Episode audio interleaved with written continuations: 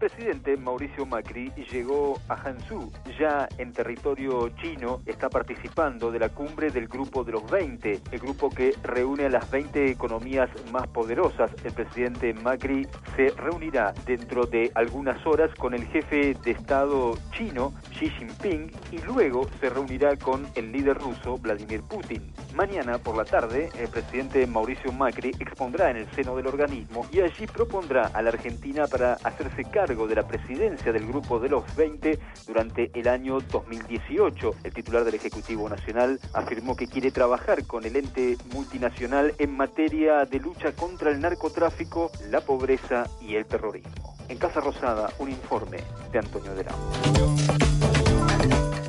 El gobierno anunció la construcción de 551 viviendas y obras de infraestructura en Córdoba. El secretario de Vivienda y Hábitat de la Nación, Domingo Amaya, firmó un convenio con el intendente capitalino Ramón Mestre para el inicio de las obras. Al respecto, Mestre consideró que los planes de vivienda son muy bienvenidos porque representan una solución concreta del gobierno nacional para zonas de la ciudad con muy altos índices de vulnerabilidad social.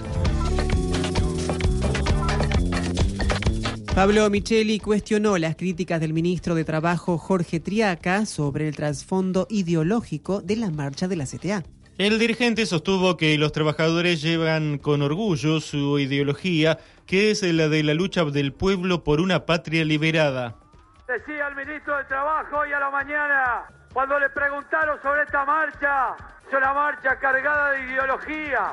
Sí, ministro, Sí, presidente, los trabajadores tenemos ideología. No somos un número que viene y va como usted piensa. No somos un recurso humano como usted cree. Pensamos, sentimos y luchamos por una patria liberada. No queremos ajustes y esa es nuestra ideología. La ideología de la lucha, la ideología de un pueblo que toda la vida luchó y no se merece ni un ministro como usted, ni un presidente como este. Y no se merece mucho menos un grupo de gobernantes que nos esquilmen y nos saquen como lo están haciendo. Datos del tiempo. El cielo está algo nublado en la ciudad de Buenos Aires. La temperatura 10 grados 8 décimas, humedad 59%. Locución, Diana Surco, Gastón Monjes. Noticias, 1110.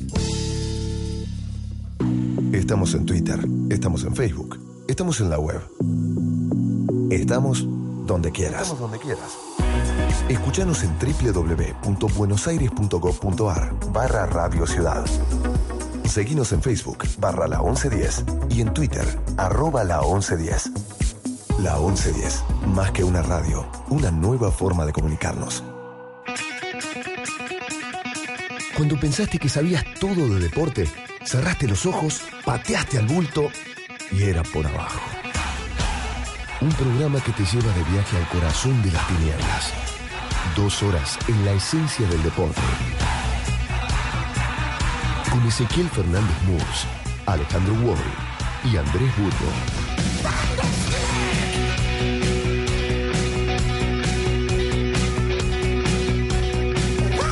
Votaban todos y votaban todo. Cada voto valía por uno.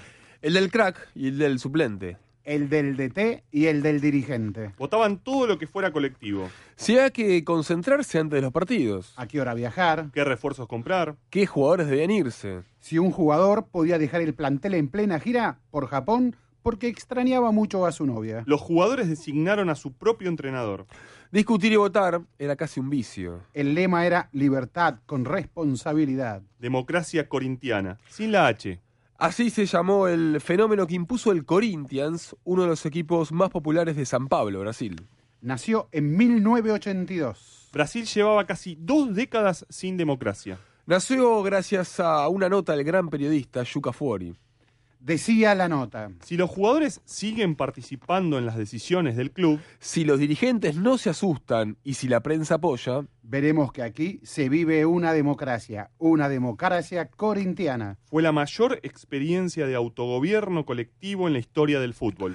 18 sindicatos enviaron su apoyo, incluyendo a los metalúrgicos de Luis Lula da Silva. Les escribió Jorge Amado. Gilberto Gil les compuso una canción. Rita Lee daba recitales con la camiseta del equipo. Oscar Niemeyer y Jorge Bem apoyaban. Cada partido en el Pacaembú era un congreso de intelectuales. Elecciones directas ya, pedía el equipo en sus camisetas. Que el nuevo presidente fuera votado por el pueblo, no por el parlamento, como quería la dictadura. Había que jugar la final del campeonato paulista. ¿Y si perdemos? Ganar o perder, salió entonces Sócrates a la cancha, pero siempre con democracia. Y escribió después, siempre supe que estábamos haciendo política. El fútbol ayuda el proceso de transformación, es nuestra mayor identidad cultural. Su nombre completo es Paulo Sócrates Brasileiro Sampaio de Souza Vieira de Oliveira. Fue doctor en medicina. Capitán del formidable Brasil de España 82. En México 86 usaba vinchas que decían Reagan es un asesino. Héroe civilizador. Lo homenajeó en una canción C. Miguel Wisnik. El mayor pensador del fútbol brasileño. El Corinthians de Sócrates fue, fue bicampeón paulista. Dos veces semifinalista del torneo nacional. La democracia corintiana ganó dentro y fuera del campo. Sócrates escribió en su libro sobre el miedo al poder de los artistas. Y agregó, conseguimos probarle al público que cualquier sociedad puede y debe ser igualitaria. Que la opresión no es imbatible. Que una comunidad solo puede fructiferar si respeta la voluntad de la mayoría de sus integrantes. Que es posible darse las manos. Comienza Era por Abajo. El programa que ama a la democracia corintiana. Y que odia a los golpistas, Romerio, Romario incluido. Son días de eliminatorias. Días de Temer. Porque esto... Esto con, con Grondona, no, no pasaba. pasaba. Vai ter golpe de novo. Reage, reage, meu povo. Não vai ter golpe de novo. Reage, reage, meu povo. Não vai ter golpe. Não vai ter golpe de novo. Reage, reage, meu povo. Não vai ter golpe de novo. Reage, reage, meu povo.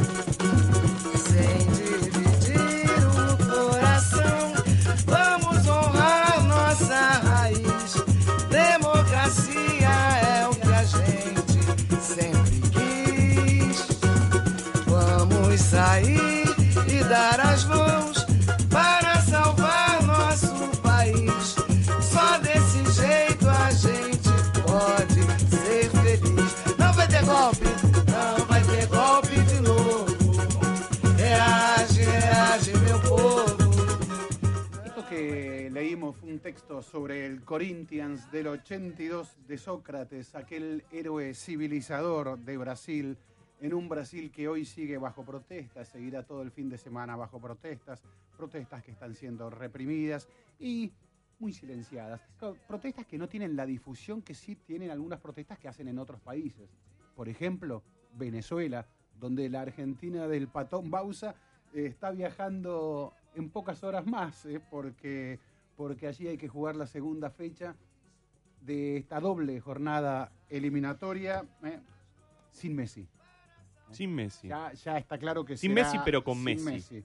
Sin Messi, pero con Messi. ¿Por qué? A ver, explícate. Bueno, porque eh, ayer o eh, anoche, eh, de algún modo, volvió, volvió, digo, hay que ponerlo entre comillas, en el sentido de que desde el momento en que dijo la selección se terminó para mí, no pasó nada en el medio. Es decir, no pasó nada, no hubo ningún partido.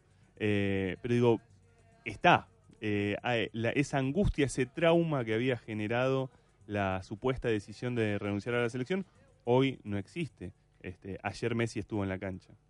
Sí, ayer estuvo y de qué modo. Eh, el programa de hoy lo vamos a dedicar especialmente a deportistas que, o selecciones que protestan. Selecciones y deportistas que protestan o que cuando juegan, juegan a otra cosa también. Muestran algo más que ese simple juego.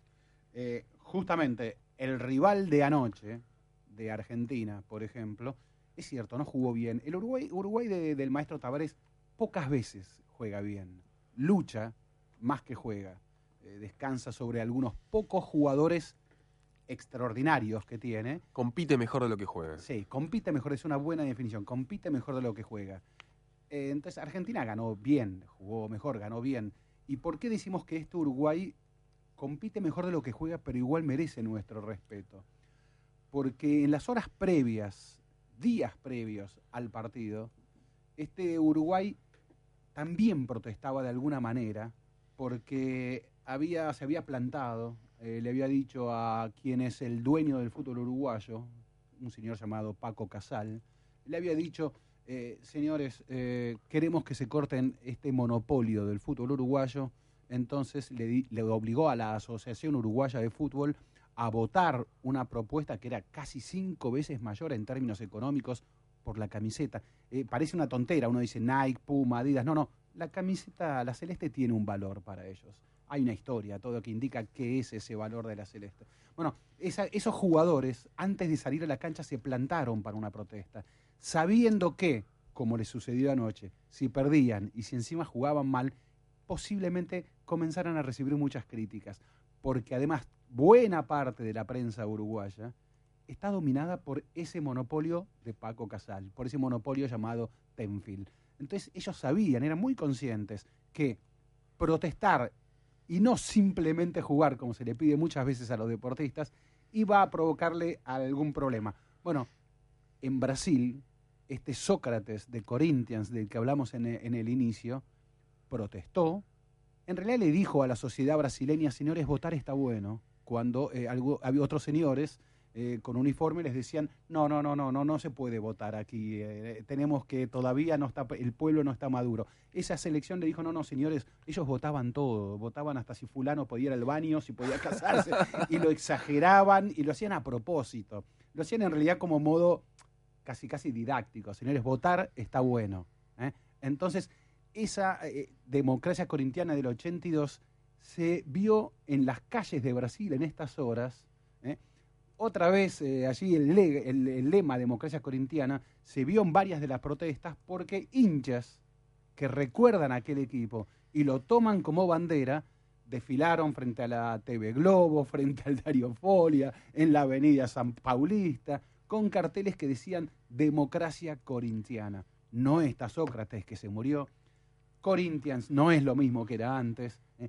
pero el lema de la democracia corintiana, de que el deportista que tiene una notoriedad también usa a veces esa notoriedad para expresar su opinión, su posición, estaba bien. Hay quienes no lo compartían, por supuesto.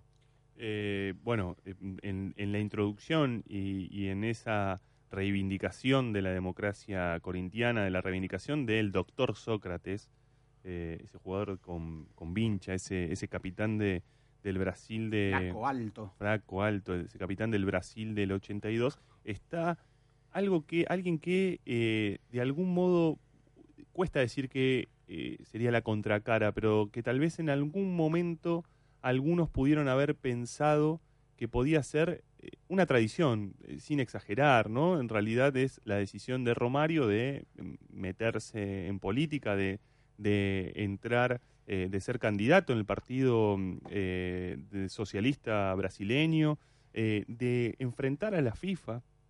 De, Como lo hizo, claro. como lo hizo, ¿no? De enfrentar a, a Teixeira, de enfrentar a Belange, de enfrentar a Marín. contra todos los poderes del fútbol brasileño que estaban saqueando al fútbol brasileño. Exacto, este, y, e interviniendo en el Parlamento brasileño contra lo que era la ley del Mundial, eh, con- contra la idea de que las empresas y los patrocinadores sean los, eh, los, eh, eh, bueno, los grandes be- beneficiados del negocio del Mundial de, de Brasil 2014, porque estamos hablando de Brasil a partir de lo que eh, esta semana sucedió también con la destitución de Dilma Rousseff, este, claramente caracterizado como un golpe de Estado, más allá de eh, el envoltorio institucional que algunos... golpe light, un eh, golpe como light. dicen algunos. Eh, y, que, y que no es ajeno al deporte, porque eh, hablamos de un Brasil que viene de organizar el Mundial 2014 y los Juegos Olímpicos de Río, y que este miércoles va además a ser sede de los Juegos Paralímpicos eh, 2016. Ese Romario, ese Romario contestatario de los poderes, esta semana hizo esto. Senhor presidente, um momento triste quando se decide afastar uma presidente da República. É um momento grave. É um caminho que se usa apenas quando a força da lei e o peso de um crime de responsabilidade não deixam nenhuma opção. E foi isso que aconteceu. Os crimes de responsabilidade foram demonstrados com detalhes no relatório do senador Anastasias, Anastasia e pelos profissionais competentes que aqui estiveram. Não resta dúvida de que houve crime e nem há dúvida sobre o que determina a nossa lei. O impeachment da presidente é o inevitável desfecho. Por isso, senhor presidente, convencido pelos fatos e amparado pela minha consciência, votarei pelo afastamento, afastamento definitivamente da presidente Dilma. A las 3 de la mañana escribió Erix Nepumucheno en página 12, frente a un pleno casi vacío y a una audiencia ínfima, esto fue en el diario de ayer, el ex jugador Romario leyó con evidente dificultad el texto escrito por algún asesor justificando su voto favorable a la destitución de Dilma Rousseff. Es el texto que acabamos de, escuchar. Dijo que se convenció gracias a las razones expuestas por los acusadores de la mandataria. Mentira, escribió el periodista de Página 12, se convenció al lograr el nombramiento de algunos de sus apaniguados en el gobierno de Temer. Eh, leyendo también página 12 hace un par de meses, el 3 de junio, un texto, a, un texto grande, un título de, página entera. Eh, el, el, título daba a entender que Romario iba a hacer lo contrario, porque eh, el título es Finta de Romario para desmarcarse del golpe. y escribió el corresponsal de página 12 en ese momento. Romario al fin comenzó a jugar para Dilma desde que llegó al Senado el ex atacante de la selección brasileña, recordado por su talento para sorprender a zagueros que lo doblaban a altura, demostró ser un político astuto. Romario en su momento, esto fue a, a, comienzos de año, causó revuelo al declarar que luego de haber eh, apoyado la apertura del impeachment contra Dilma Rousseff, ahora, al igual que otros parlamentarios, comenzó a revisar su punto de vista, el bajito, el baillinio, ya no descarta votar a favor de la inocencia de la mandataria en el proceso que se instruye en el Senado, mientras su sucesor, Michel Temer, gobierna interinamente. Bueno, finalmente no. La cuestión es qué pasó eh, en, en, el medio. ¿Por qué cambió Baillinio? Porque, porque claro, eh, como cuenta Andrés, eh, Romario, que, que ingresó a la política eh, hablando de, bueno, de, de, de, transparencia, hablando también de eh, la lucha contra las drogas, del seguimiento de la Copa Mundial 2014 y de las personas con discapacidad. Eh, Ivy, una de las hijas de, de, Romario, tiene síndrome de Down. él en su momento luchó dentro del Parlamento para sacar una ley que este, bueno, le dé beneficios a las personas con discapacidad.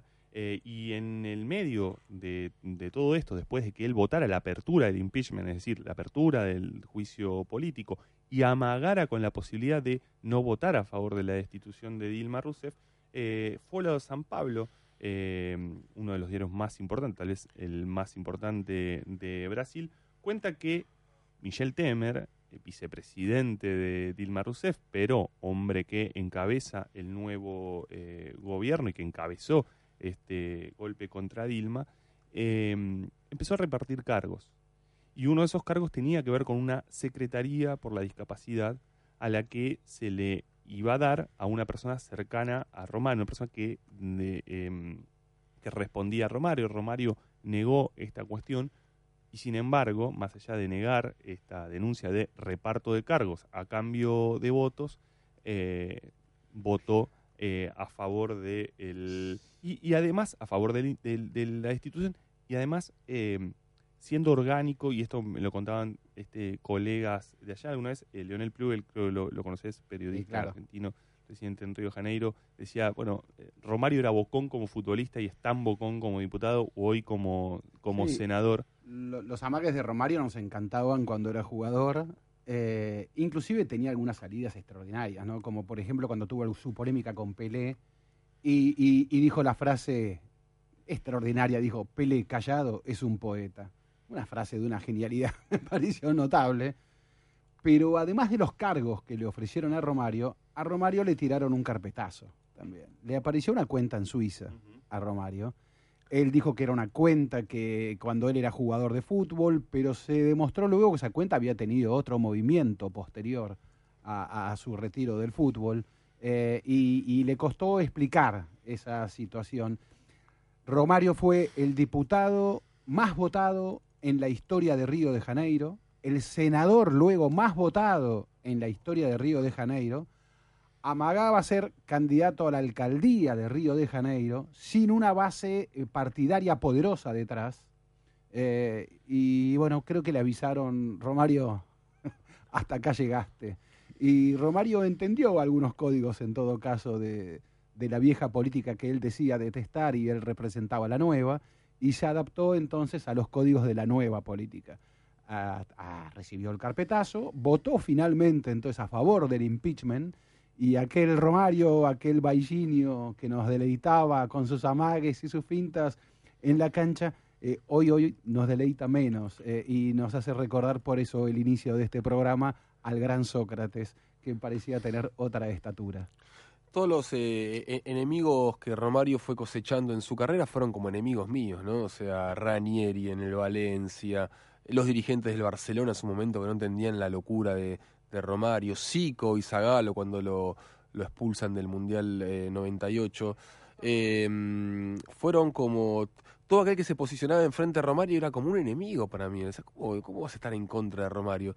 La verdad es que acá me quedé absolutamente callado, digamos. Es casi que se me cayó un ídolo. digo, ¿Qué, qué está haciendo este hombre? O sea, ¿para qué quiso hacer t- se- se- semejante carrera política para llegar a este momento y terminar siendo lo A- mismo a que que él? llamen golpista. Hoy lo llaman golpista a Romario en las redes, eh, por eso también en el programa lo dijimos. Una vez me contó Valdano, se puede contar esto, que cuando lo dirigía en Valencia, Valdano se jugó para que Romario volviera a Valencia, él era el técnico de Valencia, y, y lo veía Romario siempre protestando. Romario llegaba cabizbajo a los entrenamientos, hablaba poco. Eh, ¿Qué le pasa a Romario? Decía Valdano. No, Romario está enojado porque le prometieron una casa y está viviendo en un hotel. Entonces Valdano iba y solucionaba el problema para que le concretaran la promesa de la casa que le habían dicho. Valdano, eh, Romario seguía llegando triste a los entrenamientos. ¿Qué le pasa a Romario que llega triste? Y le prometieron un auto que no, no, no se lo dan el auto. Entonces este, Valdano intervenía a veces, bueno, el auto y el auto aparecía. ¿Qué le pasa a Romario que sigue llegando triste? Ya le ofrecieron la casa, el auto y sigue llegando triste. Y el sueldo se lo dijeron que eran dólares, este, no en pesetas. Y él está enojado con, con esto. Entonces intervenía. bueno, y el técnico intervino en un momento en una discusión para terciar. Eran presidente del club eh, Romario y Valdano. Y Valdano jugó a, favor de, jugó a favor de Romario. Mire, si el contrato dice dólares, hay que respetárselo. Valdano era consciente que al segundo partido que perdiera dos partidos seguidos y su cabeza estaba en juego. Entonces Romario le dice luego de la charla, si te echan yo me voy con vos, ¿eh? le, dice, le Romario.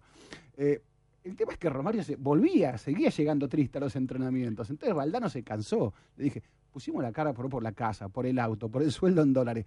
Sos Romario, los jugadores te miran, los compañeros. Poné algo más energía, más positivo, más para el plantel. Este, entonces, porque el que no, el que, el que no, el que no entrega, no recibe, le dice, más o menos, eh, sintetizando Valdano. Eh, se lo dice a Bueno, al día siguiente Romario vuelve a la práctica, siempre con su chofer de turno, y, y era, era un Romario distinto. Entonces el chofer va y lo encara a Valdano. Yo no sé lo que le pasó a Romario. Eh, me, me- viene en el auto, viene hecho un filósofo. Me viene diciendo en el camino al entrenamiento, eh, no sé cómo se llamaba, Paulo, se llamaba el chofer, Paulo. El que no entrega en la vida no recibe, le decía Romario. Y si Romario no tenía mucha letra propia, Romario solía recibir letra de los demás, pero Valdano me dijo, siempre lo respeté, porque como efectivamente perdí dos partidos seguidos y me echaron, Romario se fue conmigo. Lo que yo le dije después a Valdano, me parece que Romario se quería ir igualmente. Claramente. Esos, eh, esos enemigos de Romario al fin y al cabo eh, también eran los enemigos que eh, en, en su momento se analizaba, él empezó a, eh, a investigar digo, el poder del fútbol Claro. brasileño, el poder del fútbol mundial, porque digo, en, en el fútbol brasileño pesaba Joao Belange, era nada menos que la FIFA. Este, fueron sus enemigos también de algún modo porque Romario quiso hasta llegar al Mundial eh, 98, cosa que eh, no lo dejaron. Estuvo muy cerca. Estuvo muy cerca y a su vez esa, esos, es- esos hombres que frenaron la posibilidad de que pueda él llegar a, a jugar eh, otro mundial para, para Brasil fueron los mismos a los que él eh, en su momento atacó. Más que atacar, investigó, eh, este, plantó eh, pruebas y, cuestiones en relación a lo que era la organización del Mundial 2014, siempre, te- siempre con críticas al gobierno del PT en el sentido de, de su lugar de, de organizador, Mm. pero muy cuidadoso, diciendo eh, a Dilma la están engañando, Mm. eh, eh, Dilma tendría que escuchar las cosas que nosotros planteamos en relación a estas cuestiones. Digo, pensemos que estamos hablando, bueno, el- el- el- el- en relación a la cuestión política tiene sin dudas un peso, nada, más, nada menos que en el país más grande de la región, la economía más grande de la región, eh, socio comercial eh, de la Argentina, indispensable, digo, no estamos hablando de cosas ajenas, pero además pensemos eh, cómo estuvo cruzado todo esto eh, en relación a lo que es el deporte. Es decir, pensemos en lo que eran la- el montaje en relación a los insultos a Dilma dentro de los estadios del Mundial 2014, cuando uno veía la conformación de lo que era el público brasileño en el Mundial 2014. No, no, no estaba el pueblo dentro de esos estadios. Ahí hay una contradicción en todo caso, ¿no? También el PT fue, eh, o ese gobierno también fue el que armó un mundial y que, eh, que el pueblo terminó viendo por televisión, el pueblo brasileño terminó viendo por televisión. Y lo mismo en los Juegos Olímpicos. Michel Temer pudo estar, o estuvo, en la, ceremonia de inauguración, eh, hubo silbidos, y en la ceremonia de cierre no estuvo. Ni siquiera estuvo, sí. Esta- estadios construidos por con dinero del pueblo para disfrute de las élites blancas brasileñas, que fueron las mismas que festejaron el golpe, eh, el golpe, el golpe Mm. light, como lo quieran llamar, golpe parlamentario que sufrió la presidenta Dilma Rousseff. Y cuando comenzó el proceso en el Parlamento, este último, eh, casualmente estaba Temer, el presidente eh, de, de nombre inequívoco, estaba Temer recibiendo a los atletas medallistas, a los medallistas brasileños, y diciendo, esta es la cara que queremos mostrar de Brasil, este Brasil positivo, este Brasil unido, mientras, claro, estaban a su vez reprimiendo a quienes Mm. protestaban por la, por la expulsión de, de la Dilma Rousseff. Em, durante mucho tiempo se dijo que hay un fútbol de izquierda, un fútbol de derecha. Eh, ¿Hay que volver a pensar esa frase o en este caso estamos ante un futbolista de izquierda, de acuerdo a lo que se presumía, y un político de derecha? Yo la idea del fútbol de izquierda y del fútbol de derecha me parece que tiene que ver con otro juego, ¿no?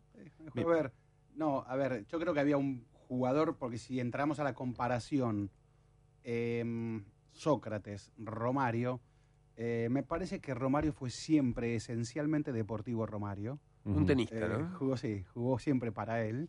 A veces sus posiciones podían caernos simpáticas, a veces, como en este caso, nos caen antipáticas. Eh, Romario ahora se está posicionando ya no como futbolista, sino como político. Sócrates nunca aspiró a, cargo político, eh, siempre tuvo una postura.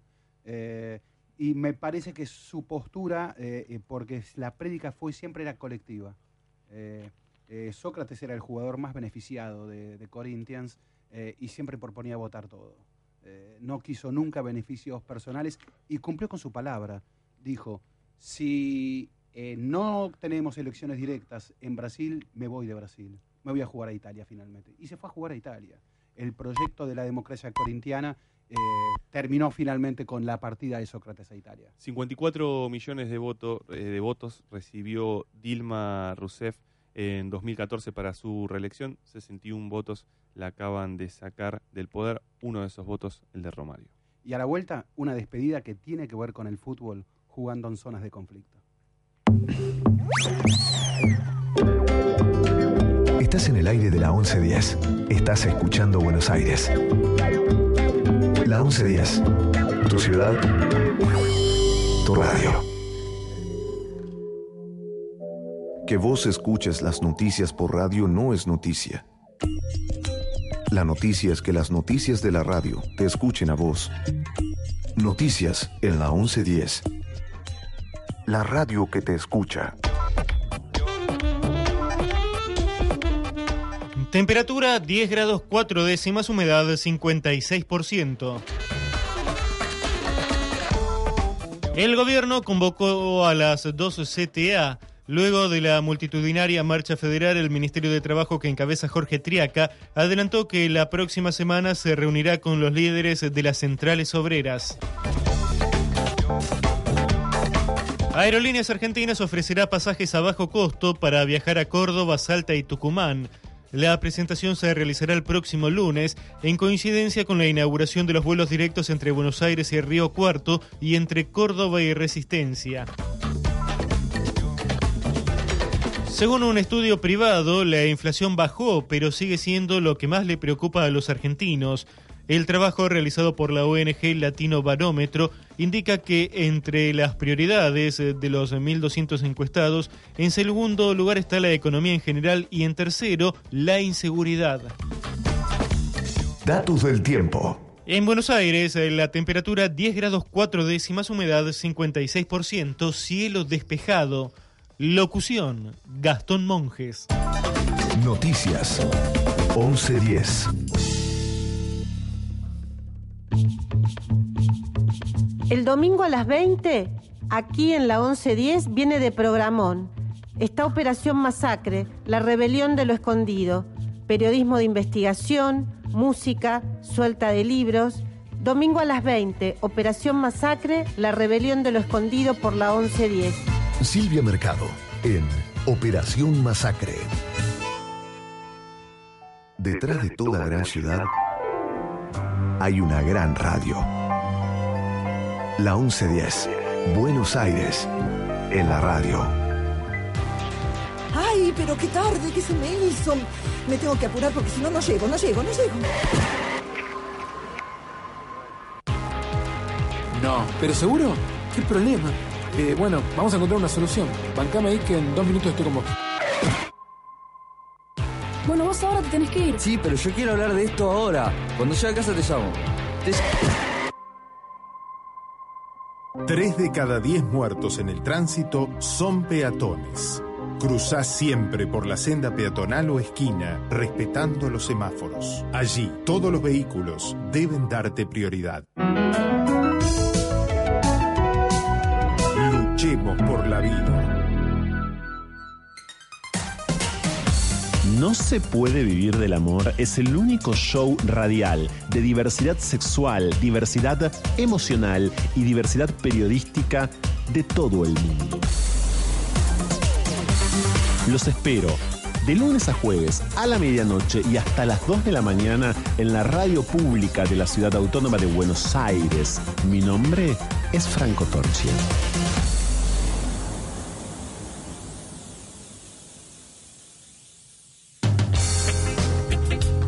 Por abajo. Todo sobre el deporte local, nacional e internacional. En la radio de tu ciudad.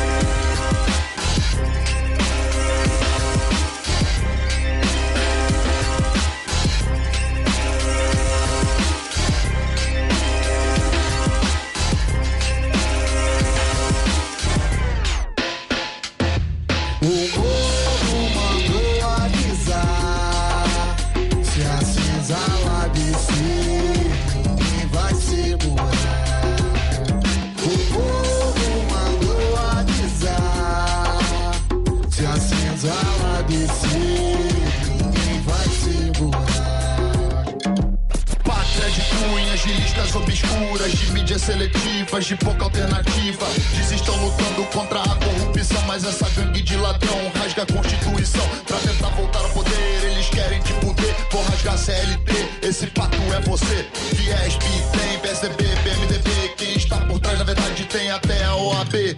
Diz pra Rede Globo que o povo não é bobo. Repetir 64, retroceder tudo de novo. Se quer investigar, que investigue em geral. Quantos se salvariam no Congresso Nacional?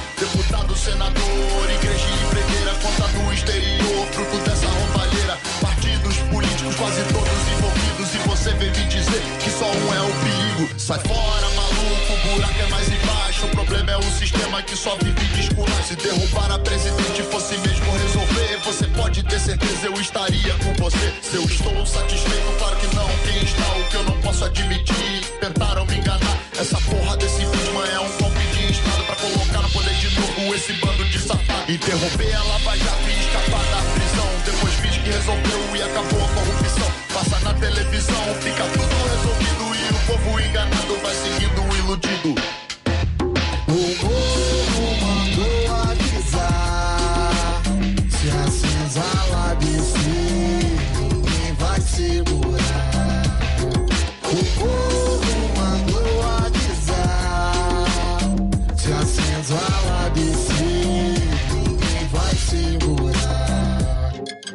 Meu bonde bolado de Roma na pista, só louco treinado. Toma cuzão, se prepara racista, fascista, cabeça dos falsos, guardados serão, nem Jesus.com. Vai te salvar, é pra temer, tremer. Nós vamos lutar, sobrevivemos ao fronte, encosta montes e fadas. No asfalto, bala perdida, nos morros sempre achada.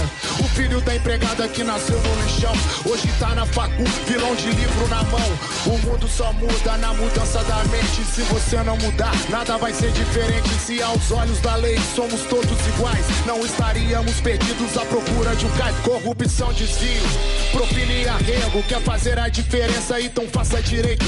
Bem-vindos ao Brasil, onde o dinheiro é quem manda. Manda um TED pra Suíça, mas não pisa na grama. Como posso ignorar? No meio dessa confusão,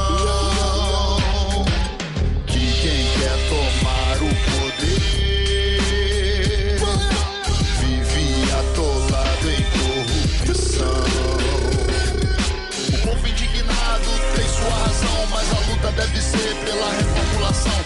Reforma política, reforma geral. O alvo, na verdade, é o Congresso Nacional. Fascistas não passarão, fascistas não passarão. Homofóbicos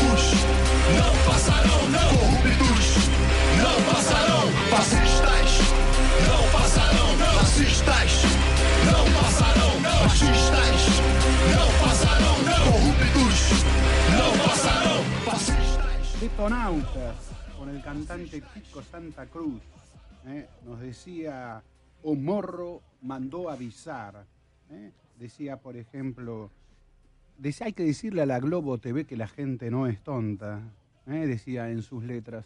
Em, esto está con la colaboración del rapero Flavio Renegade, Ninja en la red de medios. hay que seguir Ninja porque para enterarnos de lo que pasa a veces en Brasil es como aquella canción de Sabina, en el diario no hablaban de ti, y entonces hay que seguirlo por otros lugares. Mientras esperamos una, una entrevista que tenemos ahí pactada, eh, a ver, Patricia Lamperti, te saludamos, buenas ¿Qué noches. tal? ¿Cómo les va? Eh, Muy bueno, bien. Marta, estás en eh, eh, Patricia, ¿sabes que había un huracán en el año 73? Sí. Eh, que fue un equipo símbolo. ¿Eh? Sí, lo sé, lo sé. por Se lo, digo, se lo digo a Pat- porque nos enteramos que Patricia es de Huracán. Sí, soy de Huracán. Entonces, ya que hoy estamos con equipos y deportistas que fueron símbolos en sus momentos por algo, Sí. ¿a qué huracán- ¿cuándo te hiciste Huracán, Patricia? Me hice Huracán en el año 1999. Ah, y pero conociste del, del- del Huracán del 73? Conocí, sí, la historia de Huracán sí la conocí, eh, porque además es un equipo de barrio donde uno va ahí a la, a la cancha, a la popular, están las mujeres, los hombres con los nenes jugando. Está como bastante familiarizado. Es más, muchas veces me ha tocado estar con la mujer del Turco Mohamed, con Patricia, Ah, ahí en la popular, sí. No hay, no hay extranjero que quiera recorrer canchas argentinas que vaya a la cancha de Huracán y dice, este será mi equipo en Argentina. Vos sabés que hace eh, dos años eh, dos este, colegas eh, alemanes eh, que hacen una, una revista en Alemania y vinieron a ver partidos de fútbol. Durante Ujú. 15 días se dedicaron a ver partidos de fútbol únicamente. Eh, fueron a todas las canchas, incluso eh, cruzaron y se fueron a ver eh, un partido de Boca, justo Boca jugaba en Uruguay y se fueron a ver al Estadio Centenario. Y bueno, después de esa aventura les pregunté cuál era la cancha que más los había impactado, habiendo estado en la Bombonera y en el Monumental. Eh, y dijeron la cancha de Huracán. Mira. Así que, bueno, sí, es muy linda la cancha de Vos sabés que Jan, Jan es un amigo alemán nuestro que Sí. vivió infinidad de clásicos eh, acá en, en, eh, en Argentina y elige la cancha Huracán como la mejor cancha argentina. Estamos en contacto con eh, un argentino que está en Ramalá, que está en Palestina. Son las 3 menos 20 de la madrugada allí en Palestina. Se llama Carlos Salom, es delantero, es futbolista y este lunes va a debutar eh, internacionalmente con la camiseta de Palestina. Carlos, ¿cómo te va? Gracias por atendernos a estas horas tan eh, extrañas para vos allá.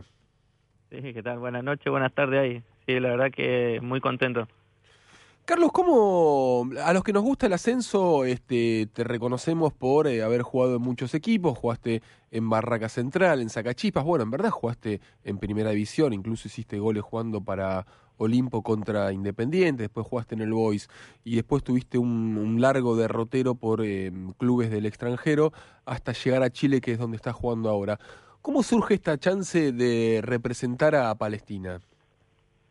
Sí, no, la verdad que uno por, por decisión y por jugar siempre busca eh, la mayor la mayor recurso, entonces siempre va emigrando a países donde donde le encuentren jugar. Eh, yo tengo mi abuelo que, bueno, tengo dos, mis dos abuelos, bueno, mi, mi abuela italiana que todavía vive y bueno, y mi abuelo no, que falleció y era palestino. Y bueno, ahí, acá cuando me contactaron en, en Chile, eh, me preguntaron si yo tenía eh, alguna eh, antecedente de familiares palestinos por mi apellido y todo, y yo le había dicho que sí. Y bueno, ahí me dijeron si había una posibilidad de jugar en la selección, si, si estaba interesado en, en aceptar la, la oferta que ellos me, me proponían. Y bueno, creo que no lo dudé y lo acepté de una y bueno, así fue el, el llamado que, que tanto esperé. Carlos, llegaste ayer, ¿cómo fueron tus primeras horas eh, en Palestina? Bien, bien rara, la verdad que estamos casi cinco horas de diferencia y bueno, la verdad que venía emocionado, contento, mirando todo, todo lo que se me cruzaba, cosa nueva, una experiencia nueva y bueno, creo que a disfrutar, creo que es eh, algo, algo máximo que, que anhela un jugador y bueno, creo que hoy lo estoy viviendo ese sueño y lo tengo que aprovechar al máximo. ¿Cómo te recibieron? ¿Qué fue lo que más te sorprendió? ¿Qué pudiste eh, conocer de una cultura desconocida para vos en estas pocas horas que llevas allá? Sí, no, lo que pasa que eh, cuando cuando me dijeron Palestina, o sea, se me cruzó todo la, eh, lo que veíamos en la noticia de, Argentina o de, Chile, que, que mucha mucha guerra y todo eso.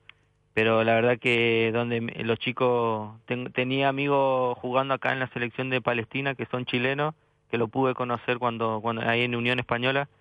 Y bueno, me contaron que, que la guerra, eso era en otro lado, pero dentro de Palestina, pero alejado de donde, donde ellos estaban. Entonces me vine y bueno, los chicos me, eh, me recibieron muy bien. Me, me, bueno, tu- tuve todo el día hablando con los chicos, me contaron cosas, todo.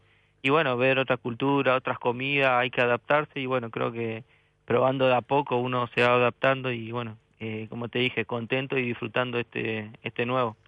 Carlos, eh, pero también me imagino que, que, bueno, no solo los noticieros donde veías balas, muertos, violencia, injusticias, eh, ¿te informaste de dónde vas? Eh, ejemplo, pregunta, ¿la causa palestina te interesa? ¿Hasta qué punto?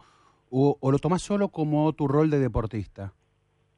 No, no, o sea, uno siempre tiene que estar informado de dónde va y todo eso, por, por cualquier cosa. Yo sabía que, que venía a un lugar, a Palestina, pero era en, en, en Ramada, que era estaba alejadísimo de, de donde está el conflicto, entonces eh, me puso contento por un lado por, por no estar cerca de, de cualquier incidente y algo, algo por el estilo. Entonces, eh, bueno, mis familiares también están eh, bueno, contento por ese lado, pero bueno, también fue una decisión difícil para, para ellos aceptar que yo venga, entonces eh, le, digo que estoy bien, que bueno, que acá hay otra cultura, acá nos atienden muy bien a lo que es deportista, entonces eso también por un lado nos deja más tranquilo. Está bien, pero mi pregunta apuntaba si, si el hecho de llevar la camiseta de un pueblo que se siente sojuzgado, que se siente eh, injustamente tratado, ¿eso te implica algo también a vos? Sí, obvio, obvio que sí, porque uno cuando dice Palestina, o sea, se imagina cualquier cantidad de cosas eh, mala, entonces la verdad que a través del fútbol podemos demostrar otra cosa, otra realidad, entonces eh, queremos cambiar nosotros a, la gente, o sea, la, la forma de, de ver a, a Palestina, que, que tiene su lado bueno también, entonces creo que también esa es la decisión de, de haber venido. Sabes, eh, Carlos, ¿cómo estás? Eh, Alejandro, eh, un gran saludo. ¿Cómo está Alejandro? Eh, va- en 2014, a- unos días antes de- del Mundial, encontré a Roberto Ketlun, un eh, jugador chileno que jugó para la selección de, de Palestina, también con eh, familiares y con orígenes eh, en Palestina. Eh, y, ellos, eh, bueno, él estaba muy involucrado y muy comprometido en, en- la cuestión de, bueno, poder conformar una selección, toda las, este, la, la, la problemática alrededor de cruzar este, Franja de Gaza, Ramallah, eh, en fin, este, la- lo- el bombardeo eh, a los estadios. ¿Te advirtieron o, o hablaste con tus compañeros de, de, esa, de esa pelea? ¿Lo conociste a Roberto? Eh, no, no, no, no lo, no, no lo pude conocer, pero los, los chicos que, que son chilenos y están en la selección de Palestina, que llevan varios años, eh, bueno, yo le, le pregunté, le, le saqué, le decía cómo era todo y ellos eh, me decían que, o sea, había conflicto, pero era eh, alejado de donde estaban y, y a los jugadores, o sea, a, lo- a los deportistas eh, le tienen un precio ex- extra que la verdad que que le deja más tranquilo, o sea, no, no, no le hacen tanto problema como a una persona normal. Entonces, por eso también eh, eh, contento. ¿Cuál es tu, digo, hoy si te lo pones como deportista, vos eh, has jugado, estamos hablando con Carlos Salón, delantero argentino, jugado en Sacachispas, en Barracas. All Boys, eh, en Barracas. Digo, ¿cuál es, el- ¿cuál es tu desafío? Un, gol clave contra excursionistas en el 2010. Bueno, lo dice un hincha de defensor de Belgrano. Eh, eh, te preguntaba, ¿cuál es tu desafío como futbolista eh, eh, en esta, en este, en este momento, en, en esta, en este horizonte con la selección de Palestina? Y bueno, la verdad que eh, en realidad viene por dos motivos. Uno, porque eh, al tener pasaporte asiático abre un mercado en poder jugar en el extranjero el día de mañana en la Liga de Qatar y todo eso. Y el otro es porque un jugador eh, anhela siempre jugar en la selección. Entonces, al ser llamado a la selección de Palestina, que hoy me toca estar, eh, defenderla como, como defendía a cualquier equipo don- donde estuve. Creo que a dar lo mejor y bueno, demostrar que, que estoy metido acá en la, en la selección como, como, como ser palestino. Carlos, eh, vas a jugar el lunes, eh, que es fecha FIFA. Palestina en verdad ya está eliminado en el, en el camino rumbo a Rusia 2018. Va a ser un amistoso contra Tayikistán. Eh, ¿Cómo fue tu vuelo? ¿Saliste de, Santiago y, mm, cómo fue que llegaste a Palestina? Eh, sí, no, eh, bueno, salí de, de Santiago, hice escala en París, 13 horas de vuelo, más, más 6 de espera. Después de París salió un vuelo a Israel de 5 horas. Y bueno, ahí cuando llegué me estaban esperando y, y después de 45 minutos más en auto hasta llegar a Palestina, hasta, hasta el día de hoy acá en el hotel. Fue Eh, largo, fue largo, cansador, fue pero largo, bueno, la, claro, la- emoción, la verdad que superó más, más, más allá todo eso. Y el, el momento culmine de la emoción, ¿cuál fue? Cuando pasaste la frontera, cuando te recibieron tus nuevos compañeros, los dirigentes. Sí, no, la verdad que eh, primero fue, me habían convocado para, para, en, para en enero cuando fueron las fechas FIFA que jugábamos contra eh, Emiratos Árabes y, Y Arabia Saudita. y sí, sí, Y Timor Oriental, bueno, no pude- otro equipo. sí. y Timón Oriental, exactamente. Y no, me, no, no pude viajar por un tema de papeles que me hacía falta.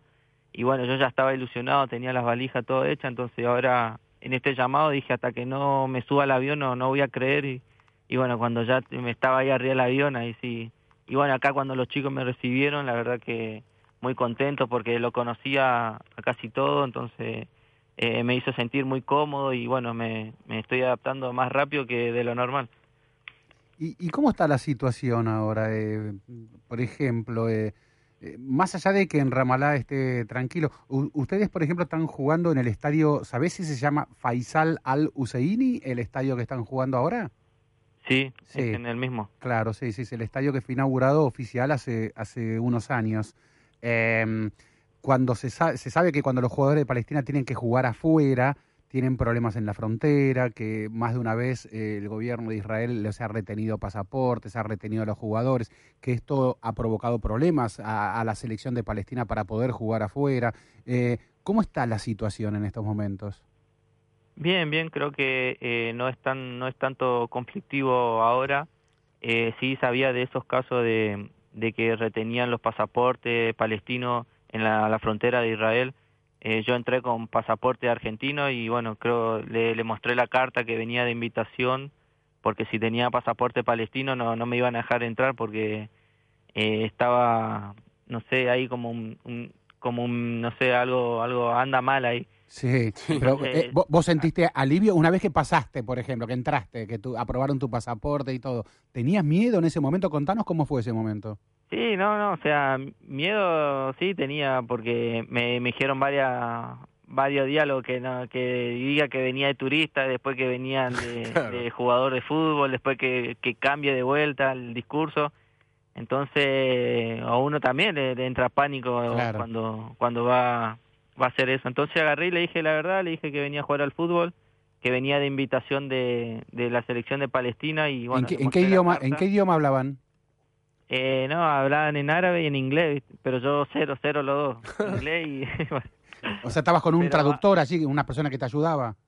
Eh, no, no, le pregunté si hablaban español y me decían un poquito, pero hablaban mejor que nosotros, entonces eh, ahí, no, no, me entendió la... Ajá. Justo me tocó una chica, me entendió y bueno, pude pasar bien. ¿Y te hicieron alguna pregunta extraña? Eh, no, no, no, no, ninguna. Extraña como en sentido, ¿cómo? ¿Alguna que a vos te haya llamado la atención? ¿Alguna que, que, que te hizo dudar, que te dio miedo?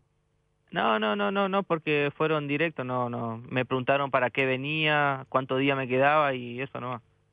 ¿Cómo resolviste, Carlos, eh, bueno, los temores de tu familia? Dijiste que, bueno, ellos un poco se resistieron. Sí, no, no, eh, eh, bueno, diciéndole que, que donde iba no, no estaba eh, el conflicto, que era más alejado, era como varios kilómetros, entonces a uno le se pusieron, o sea, no contentos, pero se pusieron más tranquilos. Eh, le mando fotos de donde estoy, que es un lugar tranquilo, que hay mucha gente, hay shopping, hay mercado, hay todo, entonces la verdad que eh, no, no ven ni un humo, nada saliendo raro, entonces le pone le pone más contento eso. ¿Aprendiste alguna palabra en árabe ya? No, no, nada, todavía nada. Nada, o sea, me, me hablan en, en árabe y tengo el traductor acá y bueno, algo algo entiendo. Vas a A- hacer- ayer hablé con el preparador físico y me hablaba en árabe y justo estaba el traductor y, y algo algo entendía. ¿Y en el equipo Con que la- hay, con la cen- hay chilenos, estás vos y... ¿Y qué otras nacionalidades? eh, hay suecos y un paraguayo. ¿Y en qué hablan? Eh, no, hablan, el, lo, lo- bueno, los chilenos ha- hablan todo español, eh, inglés, y bueno, hablan ah, también árabe, la- casi casi todo lo... Eh, lo pero el, te- el técnico cuando le habla al plantel, ¿cómo es la situación? Eh, no, el técnico habla en inglés, y ahí tenemos el traductor. Ajá. Eh, y, y, y, y, en- y a vos te van ayudando los chilenos? ¿Cómo, cómo lo vas llevando? Bueno, tuviste hasta, hasta ahora muy poco roce con esa situación, porque hay, Sí, hay, un, sí. hay un lenguaje muy universal en el fútbol a su vez, ¿no? Sí, sí, no, eso es obvio. Eh, bueno, eh, los chicos, la mayoría habla inglés, entonces cuando me, van diciendo, me van explicando lo que me, lo que me quiere decir, entonces eso también se pone, eh, se pone, se entiende más rápido cuando, cuando tenés a alguien conocido que, que te explica. Eh, Carlos, eh, jugaste en el ascenso en Argentina, estuviste en Chile. A ver, de lo poco que viste, eh, ¿cómo podrías definir el nivel eh, que hay en Palestina, digamos, sabiendo con todas las dificultades y limitaciones que hay para conformar una, una selección? Eh, digo, ¿qué es lo que viste y con qué te encontraste vos? Eh, no, la verdad que con los jugadores que, que, yo estoy acá, eh, yo me enfrenté en varios equipos en Chile y la verdad que son buenos jugadores. Eh, yo le pregunté cómo era el nivel acá de, de los equipos y me dijeron que hay varios equipos grandes acá que, que llevan 7.000, 8.000 personas a la cancha, o sea, el nivel de, de gente son buenas en los equipos más chicos hasta el más grande. Y bueno, los jugadores los jugadores son son bastante buenos, es un, diríamos que es como la, la B metropolitana, así el nivel de, de fútbol. ¿Vas a ser titular el lunes, Carlos? Eh, no sabemos todavía. Mañana, mañana nos volvemos a entrenar y ahí, bueno, ve- vemos que, pero seguramente, porque según todo lo que lo que me dijo el técnico, como que me iba a tener en cuenta de, de estar ahí entre los 11 titulares. Ahora, vos naciste en Corrientes, digamos, más allá de tu, eh, de, de tu abuelo palestino, no lo puedes creer todavía, imaginamos, ¿no? No, no, no, la verdad que no. Como te dije, es una oportunidad única que no la podía dejar de pasar y y te dije que un jugador siempre sueña con jugar una selección y bueno, creo que se dio la oportunidad y, y dije que no la iba a dejar pasar porque dejé pasar muchas cosas, pero de jugar una selección no, no la iba a dejar pasar y, y bueno, hoy estoy cumpliendo un sueño. Y, y más allá de, de- de jugar en una selección, por supuesto, eh, buscas eh, ese camino. Siempre uno, cuando habla con, con un futbolista al que le toca eh, jugar en el exterior, viajar, conocer otras culturas, digo, ¿hay algo de eso también? Es decir, eh, porque seguramente después de esto no vas a ser el mismo. Digo, vas a tener otra idea, vas a tener otras miradas, otras per- per- perspectivas de de- del mundo, ¿no? Este, estás en el centro y en un conflicto eh, eh, que es este y que, que cruza eh, a, a distintas culturas. Te pregunto, digo, si también te interesa desde ese lugar, desde alimentarte de otras culturas, de alimentarte también eh, a vos mismo. Sí, obvio, obvio que sí. Eh, uno, un jugador siempre mira eh, partidos de fútbol de cualquier país del mundo, entonces yo al estar acá, hacer un cambio 180, venir acá y encontrarme con otra cosa y bueno, de agarrar todo lo, lo- todo lo positivo, todo lo que se pueda, eh, aprender de, de las culturas acá también, que, que ahí tienen cosas buenas, entonces bueno, creo que como decís vos, me voy me voy contento de, de haber aprendido muchas cosas de acá y bueno, creo que también ponerlo en práctica ya cuando cuando cuando me toque estar en, en Chile de vuelta. Carlos, hoy, hoy fue, bueno, eh, para, para vos ya terminó, pero para nosotros sigue siendo viernes. Es un día especial el viernes en esa parte del mundo. Eh, ¿Cómo lo percibiste? Bien, bien, creo que contento. O sea, me, se notaba porque había mucha gente por todos lados. Eh, bueno, acá rezan mucho y bueno, creo que nosotros de lejos mirando, siempre con el respeto y, y bueno, creo que sorprendido porque cómo, cómo lo toman tan tan serio algo a su cultura ellos. Eh, ya para ir terminando, Carlos, ¿alguna recomendación te dio el técnico, algo en particular? No, que, que juegue como, como venía haciendo, pues que ellos vieron eh, muchas cosas buenas en mí, por eso me la citación y, y bueno, quieren que haga lo que venía haciendo en mi equipo y lo ponga en práctica acá en, en, la selección. Muy bien, bueno, Carlos, la verdad que nos encantó haber hablado eh, con vos. Te va a despedir, eh, eh, bueno, no, te va a despedir Ezequiel Fernández Murs.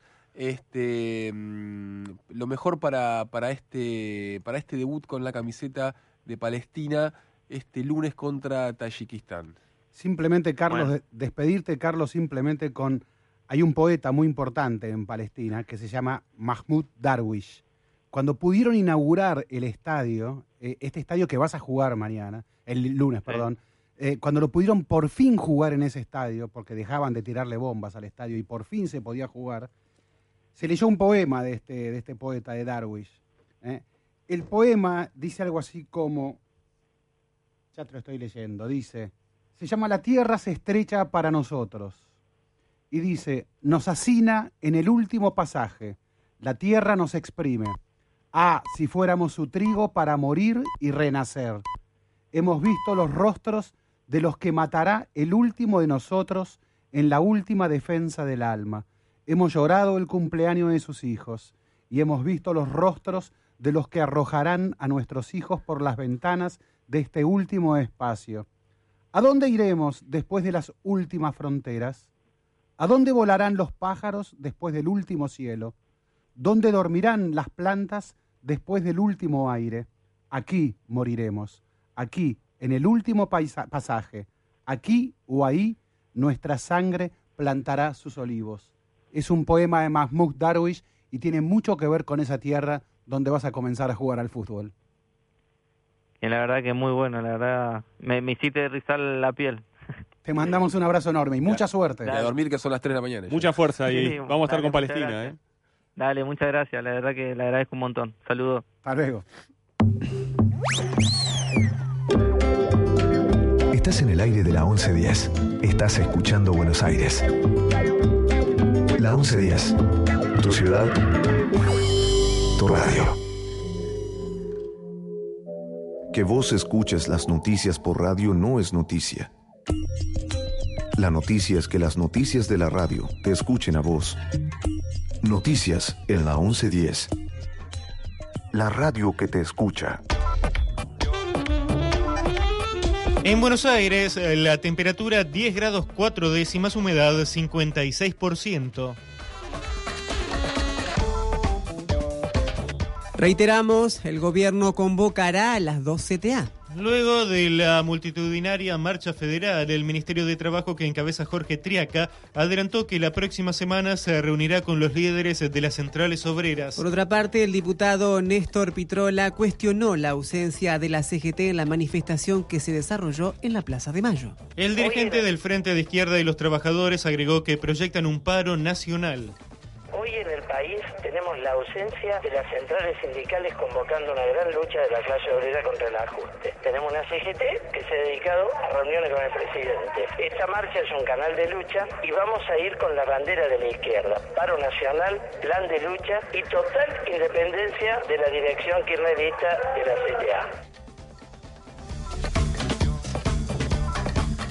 El gobierno nacional citó a los jefes de bloque del Senado para presentarles una propuesta de aumento de la tarifa de gas. El encuentro fue convocado por la vicepresidenta Gabriela Michetti luego de que la Corte Suprema frenara el incremento tarifario hasta la realización de una audiencia pública que fue pautada para el 16 de septiembre. La reunión tendrá lugar el martes próximo en la Casa Rosada y también estarán presentes los ministros de Energía Juan José Aranguren y el del Interior Rogelio Frigerio. El gobierno porteño anunció que ya está abierta la inscripción gratuita para la Expo Empleo Joven 2016. Será entre el 7 y el 8 de septiembre en el predio de la Sociedad Rural donde se va a concretar esta nueva edición coordinada desde la Dirección General de Políticas de Juventud del Gobierno de la Ciudad de Buenos Aires. Su titular, Fabián Pereira, al respecto señaló. Participan 100 empresas durante estos dos días, justamente con los encargados de recursos humanos de cada una de las empresas, y 21 días después, que es justamente dentro de este acta acuerdo que firmamos, las empresas nos devuelven cuántos jóvenes contrataron efectivamente. Más allá de que hay jóvenes que van a salir de la expo durante estos dos días con empleo genuino. ¿Qué quiere decir esto? Que va a haber jóvenes que se les va a confirmar su primer empleo. Un informe de Fernando Grone.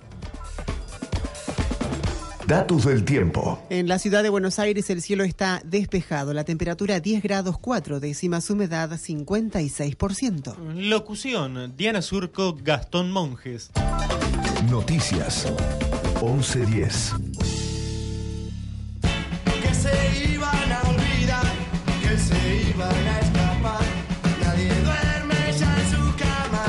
Hola, soy Tomás Rivas y te espero todas las mañanas en Nadie Duerme por la 1110 para contarte lo más importante del día, tránsito, información, clima y todo lo necesario antes de que salgas de tu casa.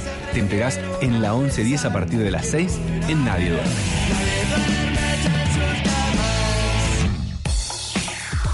¿Te morís por saludar a alguien? ¿Comentar? ¿Opinar? ¿Tenés la respuesta a la pregunta que todos están haciendo? Contanos todo. Ahora, a través de nuestro WhatsApp. Anota 11 3699 8660. La 1110. Siempre en línea directa con vos. Si te sentís afectado, preocupado, angustiado, sentís que no lo reconoces, te duele verlo sufrir, pensás que alguien querido podría estar consumiendo drogas y no sabes qué hacer, nosotros te entendemos. Naranón ayuda a los familiares y amigos de adictos a las drogas. Compartimos nuestra experiencia de haber estado en el mismo lugar. Llámanos al 0800 999 3539 o al 011 4954-8356. Para más información, entra a www.naranon.org.ar. Naranón es gratuito y confidencial. La recuperación es posible. Hola, soy Graciela Fernández Meijide y los invito a escuchar ¿Por qué? Mi programa, que es un programa para pensar el país todos juntos los domingos de 14 a 15 horas por la 1110, esta emisora. Era por abajo. Deporte, entrevistas, debates, actualidad, historia. Todo el deporte del mundo en la 1110. Los análisis que hacen van de acuerdo a quien lo hace. No quiero entrar en esa discusión porque me parece que no, que no tiene sentido. Ojalá que me cataloguen así porque salí campeón de América con San Lorenzo. Así que vamos a salir campeón del mundo. Entonces, si, me catalogan así, así que me parece bárbaro. Pero eh, para mí los equipos eh, tienen que tienen dos facetas del fútbol. Hay que atacar y hay que defender. Y para eso en el fútbol de hoy se necesitan todos. Para atacar necesitamos a todos y para defender también. Eh, recién después que termine el partido se me podrá decir si lo conseguimos o no. Pero de antemano, como lo dijimos antes del primer partido que fue con Bolivia en la eliminatoria, cada partido es la oportunidad de conseguir los tres puntos en disputa. Yo he perdido muchas veces y, y, no me siento ni un fracasado, ni un perdedor, ni nada, porque por lo menos lo intento, doy la cara y no me escondo. Acá en este país tenemos muchos ganadores, desde que se levantan hasta que se van a dormir. ¿Qué me voy a quedar en mi casa viéndolo por tele? No, creo que no, hemos matado a nadie ni hecho nada malo como para no venir, sobre todo si el entrenador que está te convoca y confía en uno. Creo que nadie se imagina una, una selección sin él, por lo que representa no solo a nivel individual, sino a nivel grupal. Lo que sí tenía claro es que no es que se iba a tomar licencia, o iba a estar o, o no, pero no eso de, jugar a la carta, porque estaba siempre comprometido como, como lo ha estado durante todos estos años o, o no venía nunca más. Bueno, lo de Messi nunca estuvo fuera de la selección argentina, son cosas que se han dicho, no hay un hecho que dijera que Messi quizás dijo me retiro, pero eh, volvió a estar. La verdad que no engañé a nadie cuando, cuando dije eso y no buscaba eh, nada. Lo dije porque lo sentí, porque en ese momento pensaba que era así de verdad y, y no quise mentir ni engañar a nadie. Eh, después fueron cambiando las cosas y, y, acá estoy otra vez, pero, pero en ese momento lo que decía lo decía de verdad. Messi queriendo jugar de tacos y la lleva Messi. A ver qué inventa. Messi apunta, dispara, Messi desvía.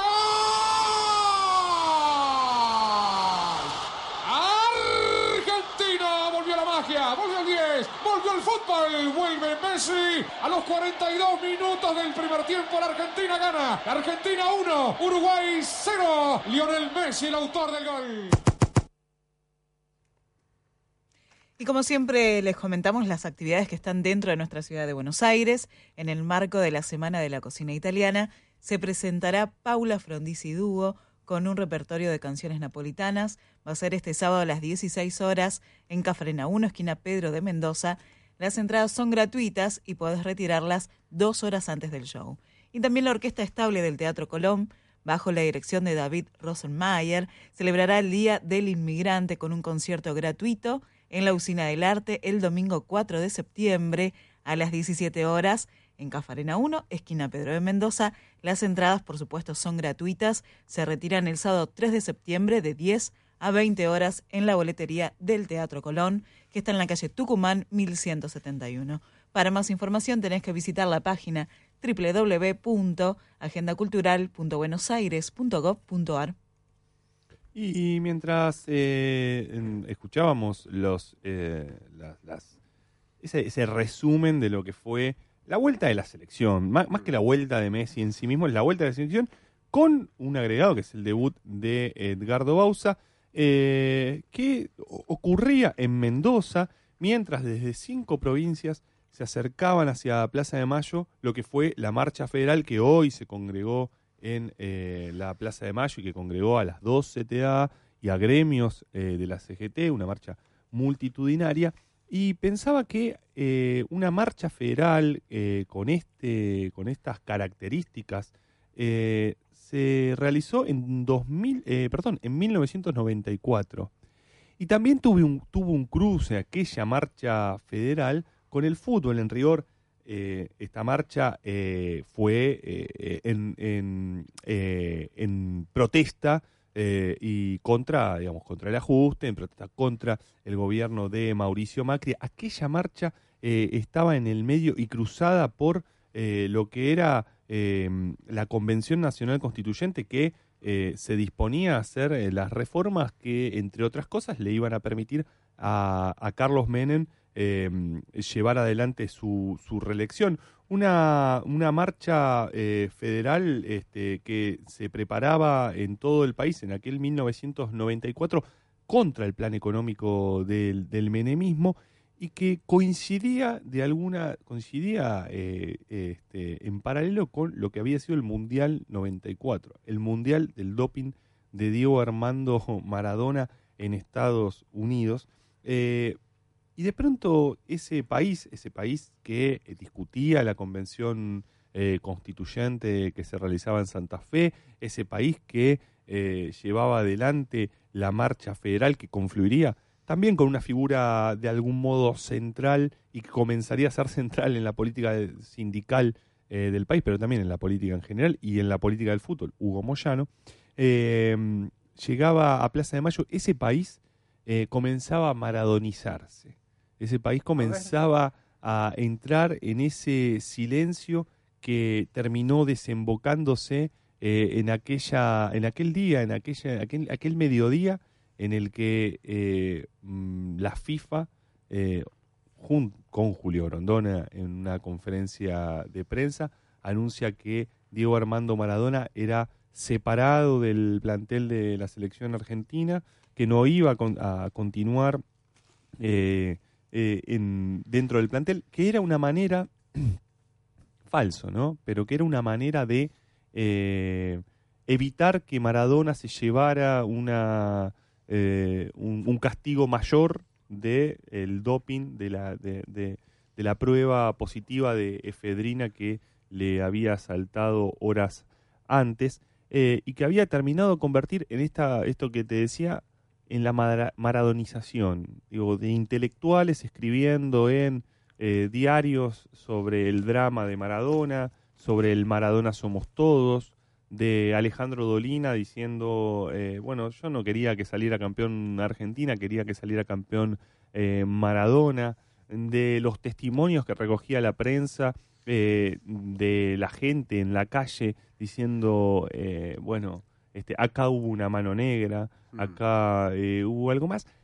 Y de pronto una marcha, esta marcha federal llega a la Plaza de Mayo y las banderas, las banderas también hablaban de Maradona, es decir, una marcha contra el hambre, contra el ajuste, contra las privatizaciones, contra la política económica de- del menemismo, eh, pero que llevaba en sus banderas eh, el nombre de Maradona y hasta en los cantitos, eh, en, los, en los cantitos en la Plaza de Mayo se gritaba eh, Diego no se drogó, Diego no se drogó, entre paréntesis recordemos que aún hoy mucha gente cree que Diego no, no, no tomó sustancias en aquel mundial, Diego no se drogó, Diego no se drogó, antidoping a Menem, eh, eh, pedían los manifestantes en esa marcha federal de 1994. Eh, siempre de algún modo el fútbol cruzándose con lo que, lo que sucede en un país y si hablamos de, jugadores y protestas, eh, es inevitable aquella marcha federal y Maradona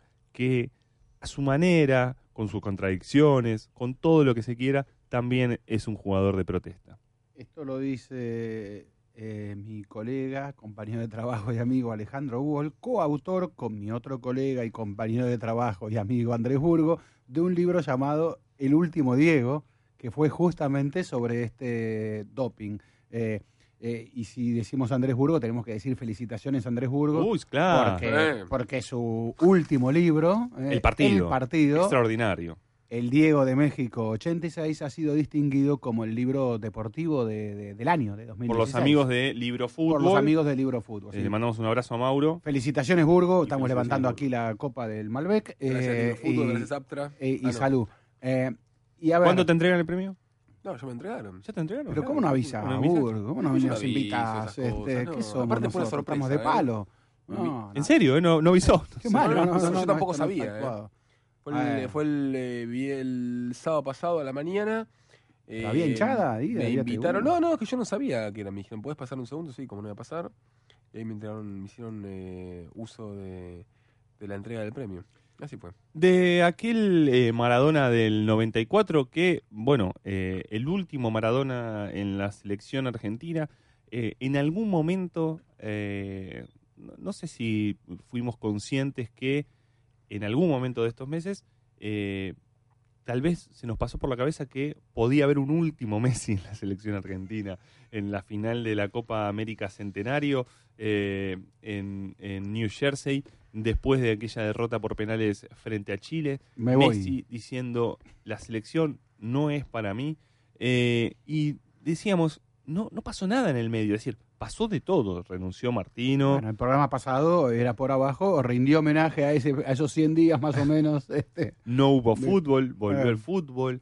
Eh, mm, decían, renunció Martino, hubo una calecita de entrenadores, derivó en Edgardo Bausa. Messi finalmente, primeros partidos de eliminatorias, porque algunos medios incluso hasta llegaron a decir Messi vuelve, pero no dijeron que volvían en estos primeros partidos de eliminatorias. No, sacaron, sacaron pecho de la parte que querían sacar. O sea, Eh, nadie dijo que volvía contra Nadie dijo Uruguay, que volvía contra Uruguay. Digo, y recién cuando empezamos el programa, eh, yo decía, eh, mm, Messi no va a jugar contra Venezuela en Mérida el martes, en una situación muy conflictiva. Hasta hace unas horas eh, se evaluaba si eh, eh, Argentina-Venezuela o Venezuela-Argentina se podría llegar a jugar en Colombia, si se suspendía. Había hasta especulaciones, es decir, si no le convenía a la oposición venezolana que Argentina no se presentara y no jugara el partido, porque eso también eh, alimentaba la idea del caos eh, en que eh, se instalaba con lo que fue lo que se llamó la toma de, de Caracas. Como golpe, como golpe publicitario, habría que recordar que Caracas fue justamente la capital en la que alguna vez un grupo cubano secuestró a un tal Juan Manuel Fangio. Bueno. Eh, es decir, como, como golpe publicitario de algo político, sería interesante si no pueden jugar Argentina. Argentina no puede jugar. La Argentina de Messi no puede jugar en Venezuela. El partido se jugará en Mérida, donde ya se ha garantizado, se han dado garantías. Lo que pasa es que, claro, el equipo va a llegar en un charter, con lo cual llegará sin problemas. Dicen que podrían llegar a tener algunos problemas los periodistas que tendrán que pasar por Caracas y que lleven cámaras de televisión, Sí. porque pareciera que ahí mm, no está fácil la situación. Hace, hace el- el equipo de Al Jazeera una semana atrás eh, tuvo problemas y tuvo no pudo entrar a Caracas. Sí, eh, hay colegas que por lo menos eh, postean en redes sociales que ya están allá, colegas de gráfica, que ya están, bueno, en Venezuela ya apostados para cubrir el, el partido de, de la selección de el martes, que, eh, que bueno, que va a marcar esta selección sin Messi, eh, esta selección con Messi, porque digo, Claro. me- digo, digo, se nos quita el trauma, vamos a ver una selección donde no está Messi, pero que sabemos que en, que en algún momento va a volver eh, y que tiene un nuevo entrenador. Me parece que es prematuro todavía plantearse o preguntarse qué es esta selección de Bausa, ¿no? Es decir, eh, podés ver señales, podés ver algunas cosas, y aún así, mm, de las cosas que uno puede ver, eh, hay dos nombres que son absolutamente novedosos, o que fueron absolutamente novedosos, al margen de Manuel Más por un costado, que son Prato y Dybala. Sí. Y Alario. Y Alario, es cierto. Pero Alario como este como suplente, eh, Mm. es decir, este digo en la conformación, en la idea inicial de Bausa, eh, eh, mm, Dybala como socio de Messi, Mm. Prato como una referencia del área, que digo, Mm. personalmente me gusta bastante que juegue con eso, este, con las alternativas que tiene, ¿no? El Pipiti Guaín eh, mm, Pidió no pidió venir. no venir, Agüero está lesionado, eh, tampoco le quedaba mucha otra alternativa. Se abrieron, se abrieron las chances. Se abrieron las chances para Eh, Dybala. A ver, para mí lo de Dybala es cantado. Es Mm. como que uno lo ha visto, ojo, lo, lo ve jugar a Dybala. No ya aquí en nuestras canchas, no, no, ya no estoy hablando de, nuestro fútbol, estoy hablando de lo que ha hecho en Juventus eh, esta última temporada, de lo que venía haciendo en Palermo. Pero está bien, en un equipo más chico, bueno, no, en un equipo grande, pentacampeón del fútbol italiano, eh, que llega a instancias importantes en Copas Europeas. eh, y el tipo fue figura, la rompió y uno lo veía jugar y, y ve ese primer toque que tiene, esa facilidad de desmarque que tiene. Esa habilidad, esa cara, esa, a ver, lo tenía Messi al lado y él tiraba al arco. Eh, eh, eh, es, decir, eh, es decir, que tiene una personalidad también interesante. Y entonces Dybala pedía- venía pidiendo claramente cancha. eh, si, si- si tengo que decir mi- mi- una opinión casi personal, digo, y a mí me encantaría que Dybala sea el 9 de Rusia 2018, por ejemplo, imaginando a la selección argentina allí, por supuesto. Lo veo como un formidable socio de, de Messi, eh, porque tiene eh, todo eso que a Messi le gusta te- que tengan sus socios, eh, que también desequilibren por su cuenta, no solo que le devuelvan las paredes, sino que también cuando ven el espacio se animen ellos.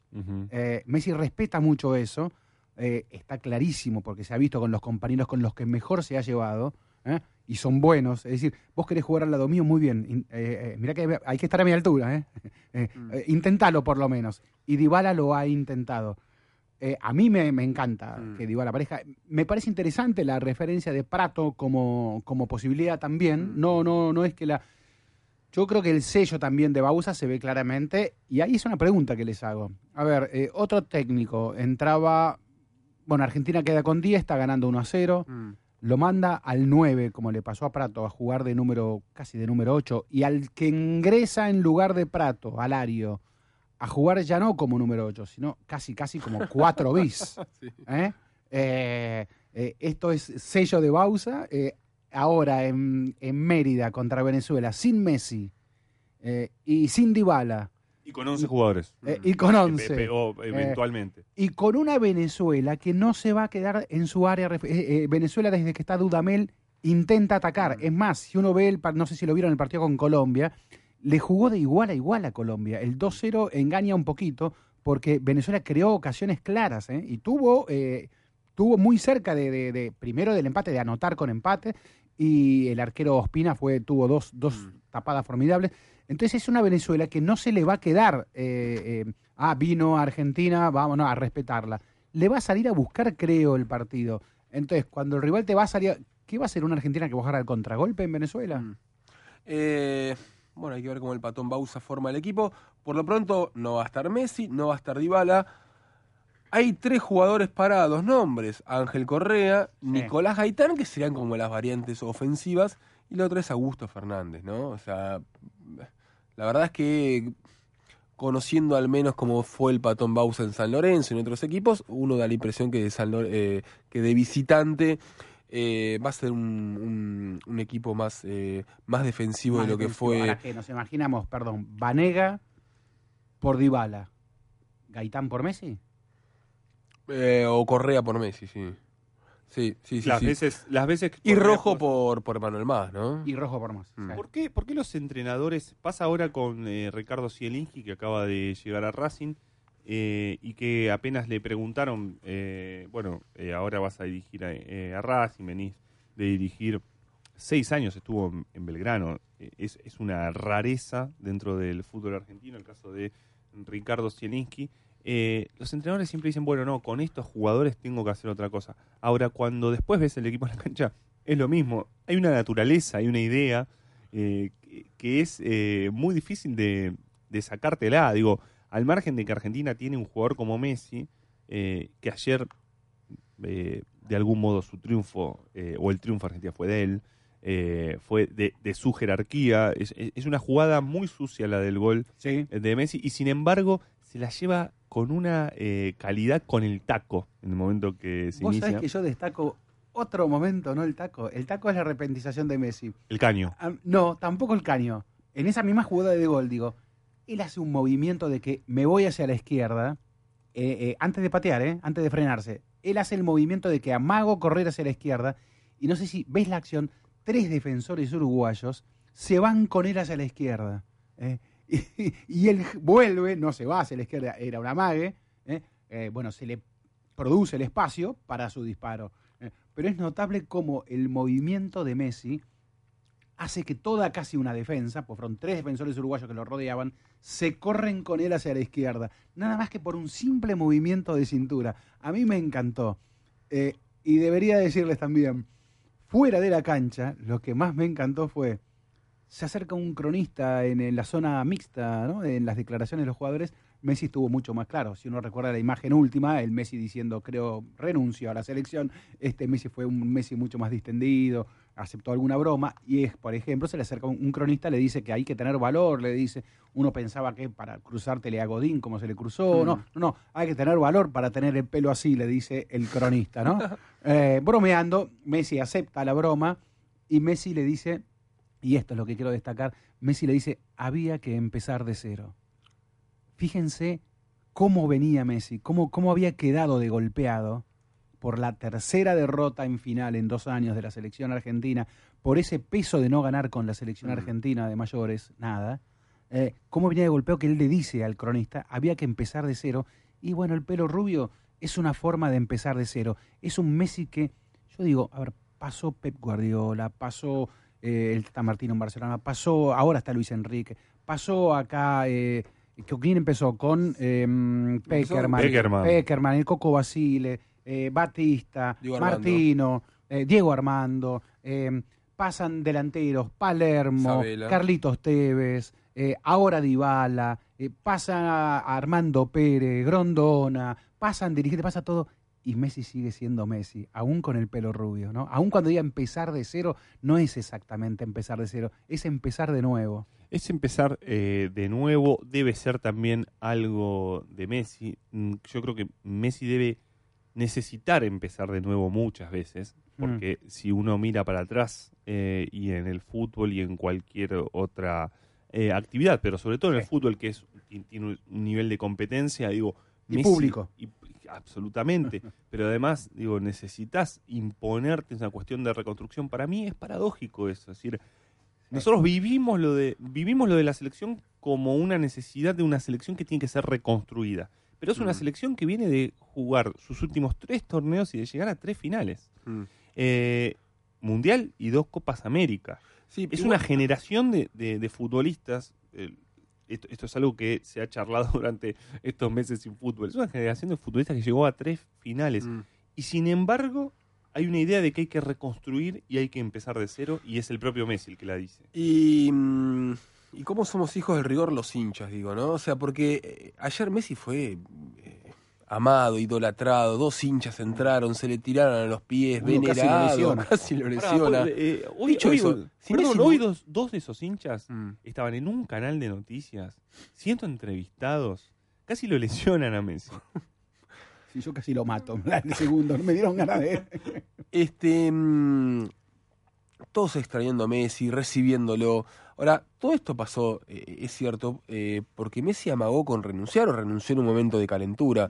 Eh, y esto, a esto me refiero cuando digo que somos hijos del rigor. Si Messi no hubiese hecho ese amago de renuncia, que no fue un amague, pues fue un instinto, fue algo natural que le salió, no puedo más, me voy de esto, no, no, no, es para mí. Ayer hubiésemos estado viendo este partido con lupa, a ver qué hace Messi, qué no hace Messi. Buah, está bien, pero no alcanza. Casi que le vino bien esta cuestión de mostrarse natural, de mostrarse eh, humano, vencible, eh, de me bajé, no puedo más y de repente vuelve. Porque la verdad, mucha gente que no le daba crédito a Messi, de esta manera se dio cuenta que este tipo no podés no disfrutarlo. Bueno, eh, vos decís, le vino bien, pero hay gente también que dice que bien la hizo. Quiero Poca, decir, creo, ¿no? Sí, poca. Ah, Lo escuché a Caruso Lombardi decir eso. Poca, pero sí, pero Y está. ¿A quién? Y a Wall. No, no, yo no lo creo. No, no, no, no, no, yo no, no, no creo eso. Lo que digo es que eh, en la en la versión conspiranoide, en la versión Mm. eh, House of Cards de la historia, es Messi se- eh, sabiendo que iba a recibir todos los palos después de la final, con- bueno, o todos. Sabiendo, no, previendo. previendo que iba a recibir los- Desesperado por eso. los palos después de la Sintiéndose final con culpable. Chile eh, instaló. ¿qué, di- ¿Cuándo discutimos eh, la final con Chile? Nunca. A, la- a las 24 horas lo que se estaba discutiendo era si Messi renunciaba eh, o no renunciaba a la selección. Eh, y hubo un ruego. Digo, pensemos que al sábado siguiente hubo un banderazo, un banderazo bastante lamentable, bajo la lluvia. Como con todo muy poca- banderazo. como todo banderazo, con muy poca gente, pero se discutía eso. Messi está en la selección.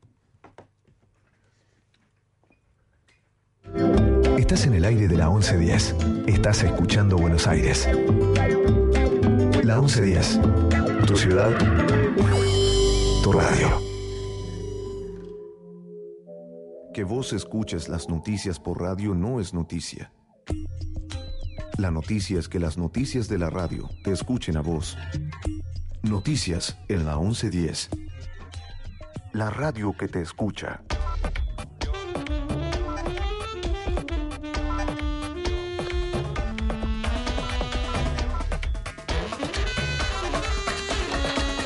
La temperatura en la ciudad de Buenos Aires 10 grados 4 décimas, humedad 56%.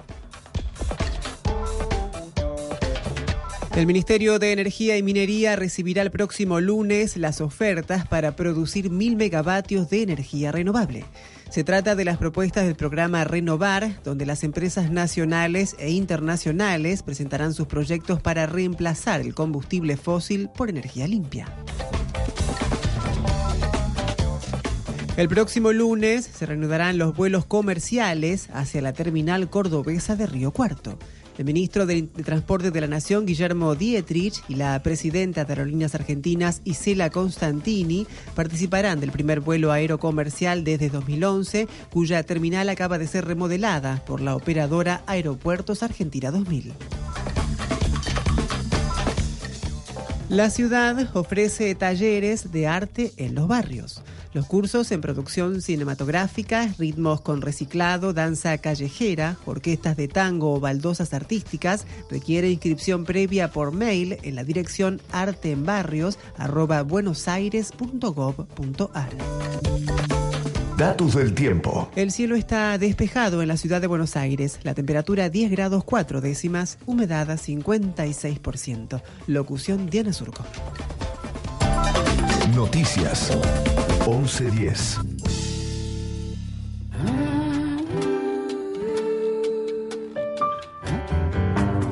Hola, soy Sergio Lezábal. Quiero invitarte a escuchar Sábado Verde. Otros temas, otros enfoques y otras fuentes. Todos los sábados en la 1110. Sábado Verde. De 8 a 10.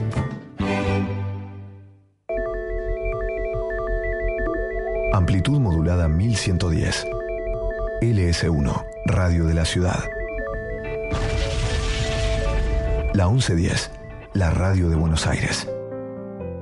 Misericordia es la capacidad de sentir compasión por los que sufren y brindarles apoyo. Si buscamos dentro de nuestro corazón, sabremos que es la alegría de poder ayudar a los que más necesitan. Colecta Nacional Más por Menos. Más misericordia por menos exclusión. Domingo 11 de septiembre. Doná en parroquias, capillas y colegios. Por otras formas de donar, consulta al 011 4394 2065 o en www.colectamáspormenos.com.ar. Hola, ¿qué tal? Soy Pablo Marchetti y los invito a escuchar Hoy Lloré Canción. Vamos los viernes de 10 de la noche a 2 de la mañana aquí en la 1110. Música, entrevistas, arte y sobre todo lo indispensable para que pueda hacer un lindo programa de radio. Mucho delirio. Escuchen Hoy Lloré Canción en la 1110. Ay, pero qué tarde, ¿qué se me hizo? Me tengo que apurar porque si no, no llego, no llego, no llego.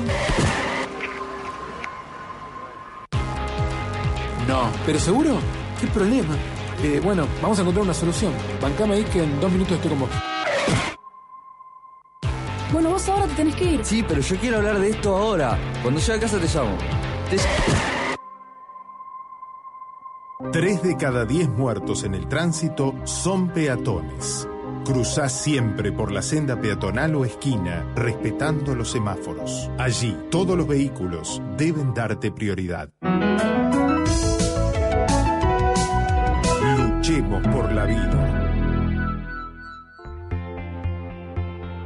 Hola, somos Damián Glanz y Silvana Mato. Te invitamos a escuchar cosas que pasan todos los días de 12 a 14. Por la 1110. Noticias en el medio del día para que no te quedes con la mitad de información. Me gustan las cosas que pasan.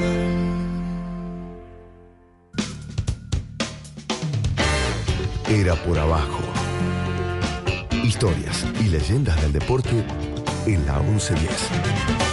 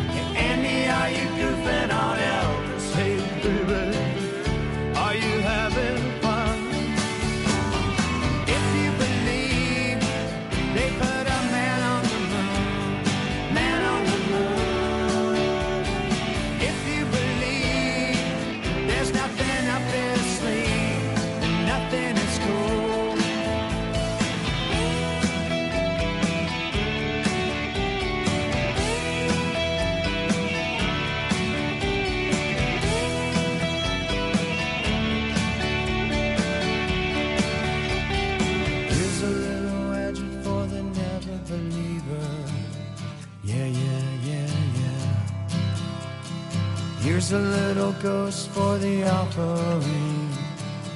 Yeah, yeah, yeah, yeah. Here's a truck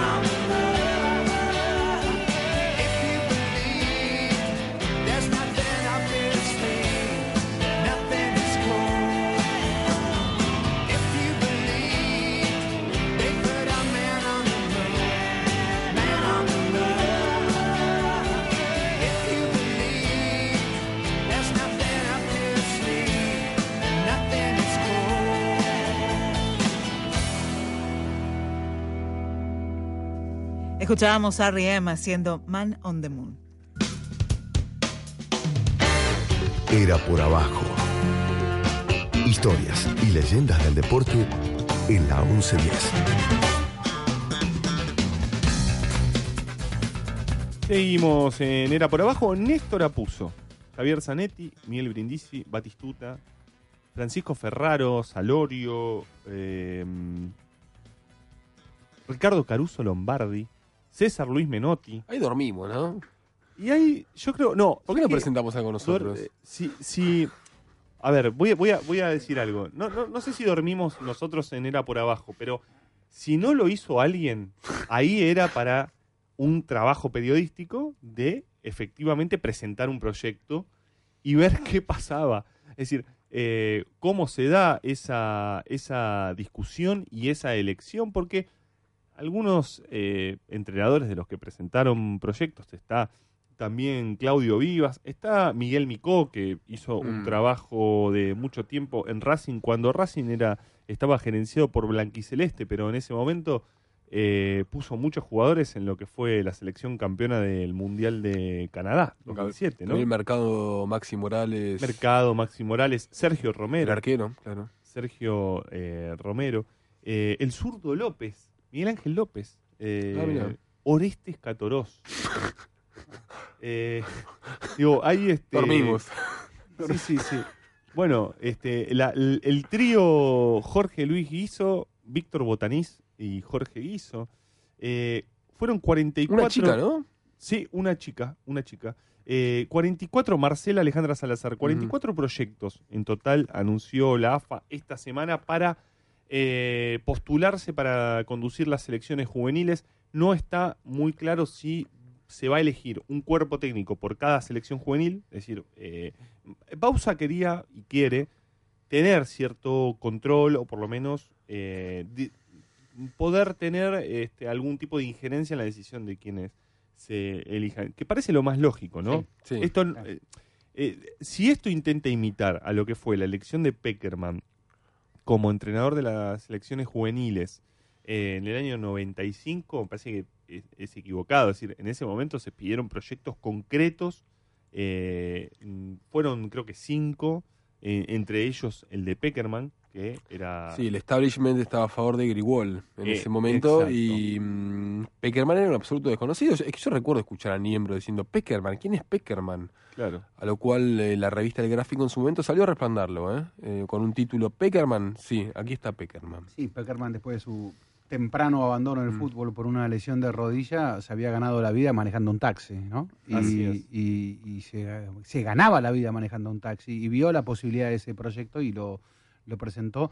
Él ya había trabajado en juveniles de Chile, en Chile, eh, tenía una experiencia y, no era solo un exjugador de fútbol y eso le, eso, increíble que eso, eh, a veces uno habla, habla, tiene muchas cuestiones críticas respecto de lo que fue la gestión de Grondona, ¿no?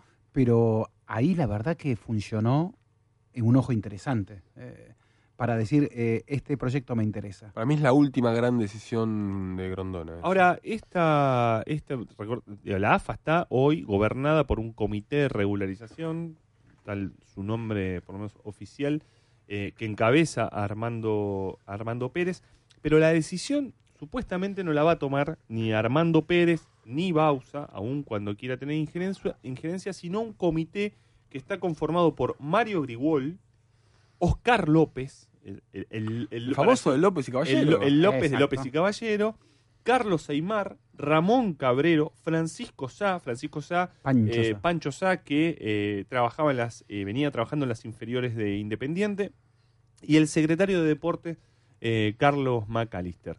Eh, eh, esto también es, eh, tiene cierta curiosidad, más allá de que hay nombres. El, cacho- el caso de, de Pancho Sá tiene una experiencia en trabajo con juveniles. Ramón Cabrero lo mismo con, con Lanús, nadie podría negar. Eh, el resto de los nombres ya es discutible, digamos, en términos de, bueno, son nombres de fútbol, eso sin Completamente, duda, na- sí. nadie, nadie puede negar, ni el caso de Carlos Aymar, ni el de Caballero Mario mismo. el propio López, pero digo, y McAllister, que es secretario de deportes, pero que es un ex futbolista, son nombres de fútbol, pero el criterio, digo, de por qué una comisión externa elige un proyecto que finalmente tiene que contratar eh, la AFA, bajo qué criterios y demás. Yo decía que algunos postulantes sos- sospechan, o por lo menos presentaron proyecto, eh, creyendo que en realidad, digo, esto va a terminar siendo este, una especie de casting eh, o, o intenta hacer una especie de casting en donde van a seleccionar este, algunos que ya tienen preseleccionados. Es decir, vamos a ver a todos. Una puesta en escena. Una puesta en escena, ¿no? Vamos a ver a todos como vimos a todos para la selección. Recordemos que cuando se eligió el técnico de la selección no se presentaron 44 proyectos, pero hubo. Debe haber habido, habido más de 44 Igual para mí. Bausa no, no- no era el favorito, claramente. Ganó por decantación, digamos, por Seguro, abandono. de seguro manera. no era el favorito, fue el primer visto. Pero bueno, pero también hay algo primero que de, se reunieron. pero no hay algo de esa cosa del periodismo de decir siempre el pero, porque si lo hubiese le hubiese elegido Bausa, un amigote de él, eh, ya estaríamos este, diciendo, bueno, acá por lo menos se abrió el juego. Está bien, debe tener sus trampitas eh, el asunto. Sí, No. sí, posiblemente las tenga. Eh, pero se abrió el juego. Pero perdón, ¿por qué abrir el juego es en sí mismo algo... Es decir, a mí me parece bien que se discutan proyectos. El, el tema es qué tipo de proyectos y bajo qué criterios. Porque, por ejemplo, Martino cuando llega a la selección argentina, eh, él plantea que Jorge Taylor se, se haga Sí, cargo de la... Y no por amigote. Taylor tenía efectivamente Claro. currículum para hacer eso. Obviamente, tenía Ah. currículum para hacer eso. Estaba trabajando en Newells.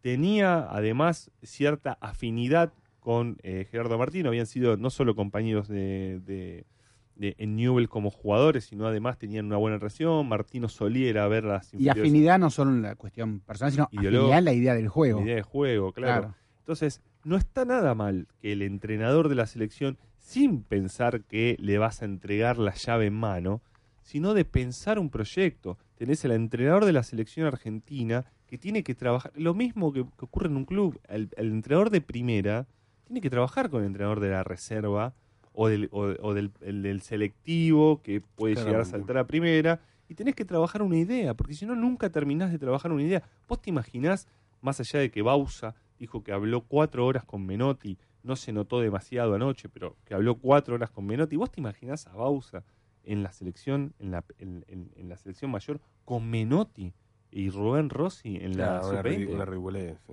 Eh, eh, es ridículo, ¿no? Digo, más no allá de que a mí que me, ver, pare- no tiene me- que ver, sí. me parecería muy audaz pensar en. Menotti para las juveniles, pero es la- un nombre demasiado pesado. es muy pesado. Sí. Es muy pesado, es como que mandes, eh, digo, mandás a, a Maradona, digo, Mm. por, por, por lo simbólico, no por lo que pasa acá, al banco de la selección argentina. Mm. Sí, sí, sí, sí, sí, es un aval muy fuerte por un lado para Rubén Rossi tener eh, la compañía de Menotti. hizo muy mal trabajo en River. Eso te iba a la preguntar, verdad, ¿no ¿eh? se fue bien de- No, de no, River? no, fue un desastre lo que hizo Rubén Rossi River. es eh, que Alguien finalmente habla- habla no contrata a Messi. Habla muy lindo y al menos el trabajo en River fue, este, por toda la gente que estuvo ahí, no, no, no fue bien visto. Con, cuan- fue cuando despidieron a Delem, ¿no? Sí. Pero digo, no fue, no, no, no estaba Rubén Rossi cuando se discutía la, la supuesta. No, eso fue de antes, lo de Messi fue antes, lo de Messi fue antes. Eh, igual hay que tener en cuenta ahí que era un Messi de 11 No, años, es, bien, una, es una no, cuestión no. más este, Obvio. más eh, anecdótica. Bueno, eh, Argentina va a jugar el martes, en verdad se está jugando eliminatorias ahora. ¿eh? Honduras le acaba de ganar a, a- a Canadá, la Honduras que eliminó a Argentina en los Juegos Olímpicos.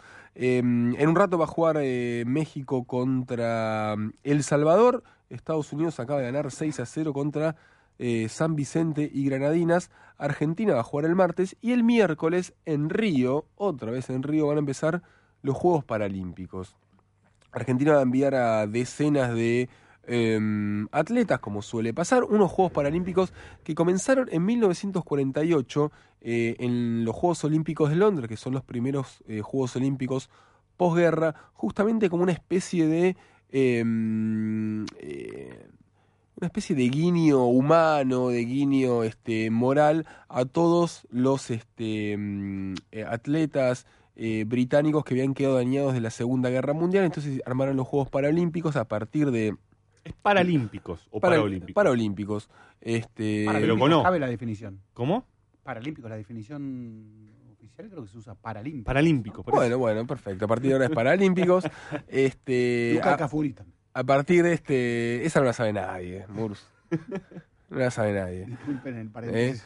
Eh, mm, a partir de Roma del 60 empieza a ser este ya no sé ya una cuestión digamos así este bueno juntamos a distintos atletas sino una, una cuestión de competición oficial y para esta edición de Río 2016 em, les quería este recomendar un nombre que es el de Mariek Berbut eh, una entrevista que mm, publicó esta semana el diario El País.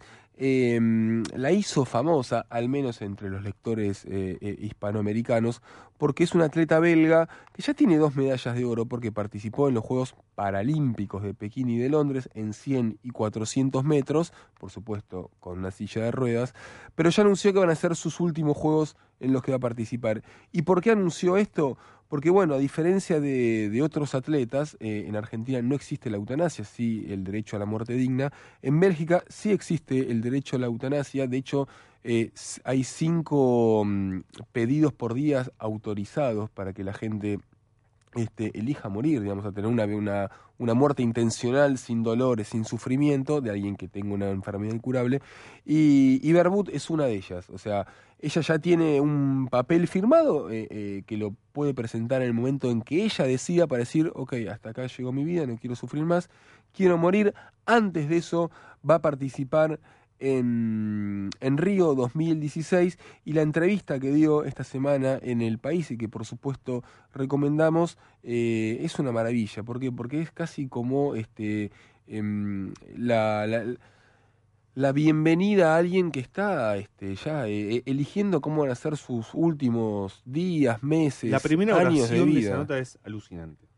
El texto está El formidable. texto es formidable, pero la primera oración eh, es formidable. Léela, léela, si la tenés ahí. No la tengo.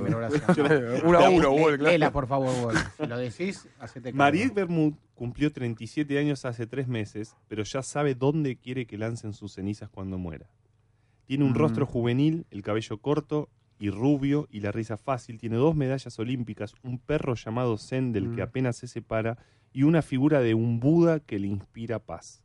También la mitad inferior del cuerpo paralizado, una visión reducida al 20%, dolores que le impiden dormir durante largas noches y un papel con su firma que autoriza a un médico a ponerle a una inyección para acabar con su vida cuando lo desee. Qué paradójico si uno recuerda los últimos Juegos Paralímpicos y Olímpicos que tuvieron una misma y gran figura eh, llamada Pistorius. ¿no? El mismo Pistorius que hace algunas semanas quiso también quitarse la vida Mm. ¿eh? en una prisión de Johannesburgo donde está cumpliendo una pena por la haber eh, asesinado a su pareja. Es, es increíble que ese Pistorius de 2012 que vivía su momento de oro, ¿eh? el mundo quería ser como Pistorius, era un ejemplo de mode- un modelo de superación, etcétera, etcétera, y todas estas figuras que se usan para los deportistas exitosos. Ese mismo Pistorius, hace semanas nomás, quiso quitarse la vida en una prisión, eh, como dije, en la que está cumpliendo una pena. Los familiares obviamente dijeron que no, que se cayó de la cama, se Mm. cayó de la cama justo eh, donde alguna algo que cortaba le, Gillette. le- le- le provocó heridas en las venas, eh, Mm. demasiadas casualidades, como diría uno, eh, pero qué increíble cómo, cómo a veces ¿no? La- ese, ese momento de oro es, es tan engañoso, ¿no? El otro día conocí a Maxi Nato. Maxi Nato va a ser un colega nuestro. Él estudia periodismo deportivo en River. Eh, es uno de los atletas paralímpicos que viven en el CENAR, que no van a ir a los Juegos este, de Río porque hay una cuestión, digamos, también de cupos, digamos. O sea, Claro. él, él es nadador, es especialista en los 100 metros. Eh, Argentina tiene seis este, eh, posibilidades de inscribir atletas. Hay nueve con eh, esa marca, eligió seis. Y Maxi eh, eligió... especialidad, perdón? En, en 100 metros, en 100 metros de velocidad. En natación estamos hablando. Entonces Maxi lo que eligió es, bueno, también se me cerró una puerta, eh, se me va a abrir otra. Y lo que va a hacer eh, junto a Guillermo Marro, que es otro nadador conocido eh, en, en- en la cuestión paralímpica, es cruzar el Canal de la Mancha con un equipo latinoamericano. Hay dos argentinos, uno es Maxi, el otro es Guillermo que acabo de mencionar, más unos mexicanos y demás. Eh, la diferencia eh, de Maxi es que eh, él, por una cuestión ya de nacimiento, no tiene dos brazos, no tiene dos piernas y tampoco tiene un brazo. O sea, él nada con un solo brazo y hace 3.000 eh, metros por día, hace 60 largos de una pileta olímpica de 50 metros, hace 60 veces eso.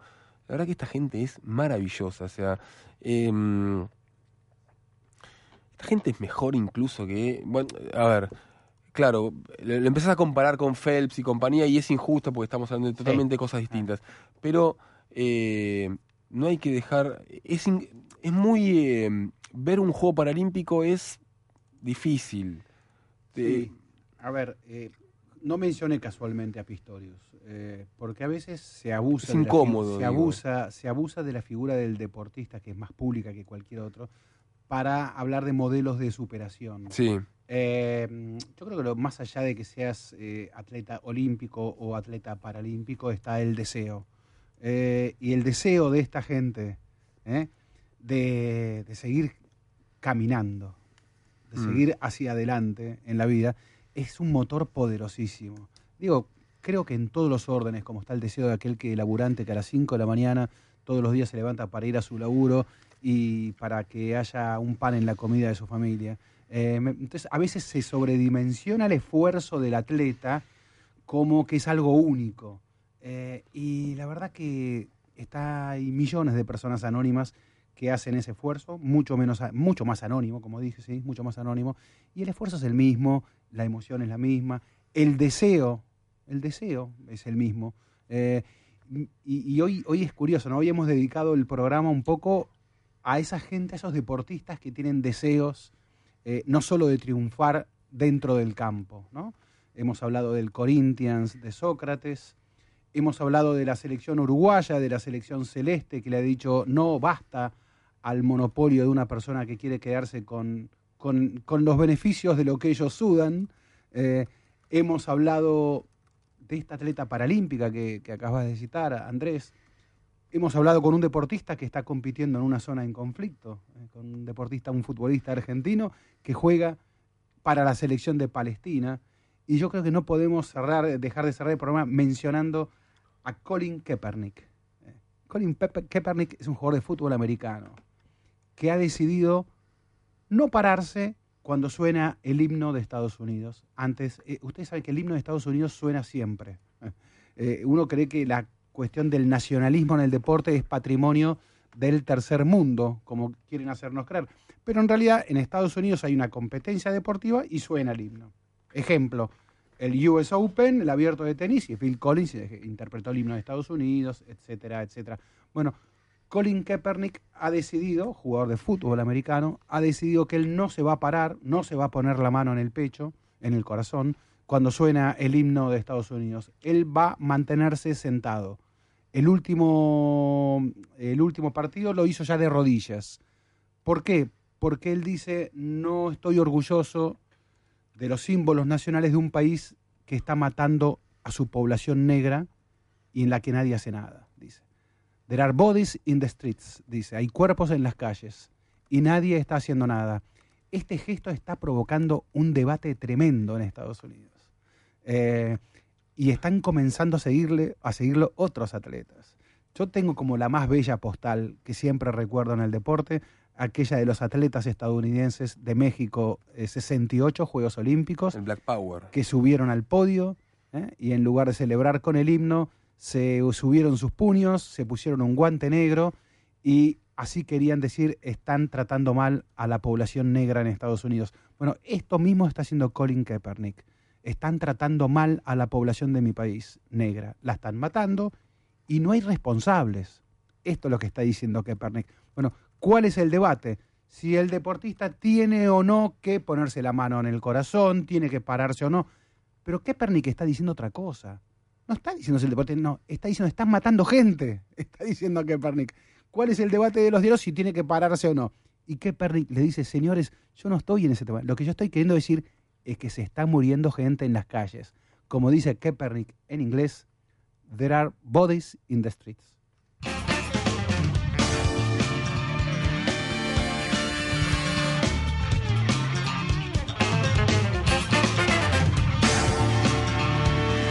Operación técnica Sebastián González, edición Marcelo Espina, producción general Franco Bronzini, coordinación de aire Mauro Suárez, producción Ramiro Barceló, Daniel Bajarlía, locución Patricia Lamperti, conducción Alejandro Wall, Andrés Burgo y Ezequiel Fernández Murs. Hasta el viernes que viene en Era por Abajo.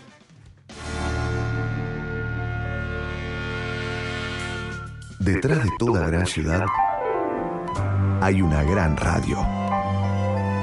La 1110, Buenos Aires, en la radio. Que vos escuches las noticias por radio no es noticia. La noticia es que las noticias de la radio te escuchen a vos. Noticias en la 1110. La radio que te escucha.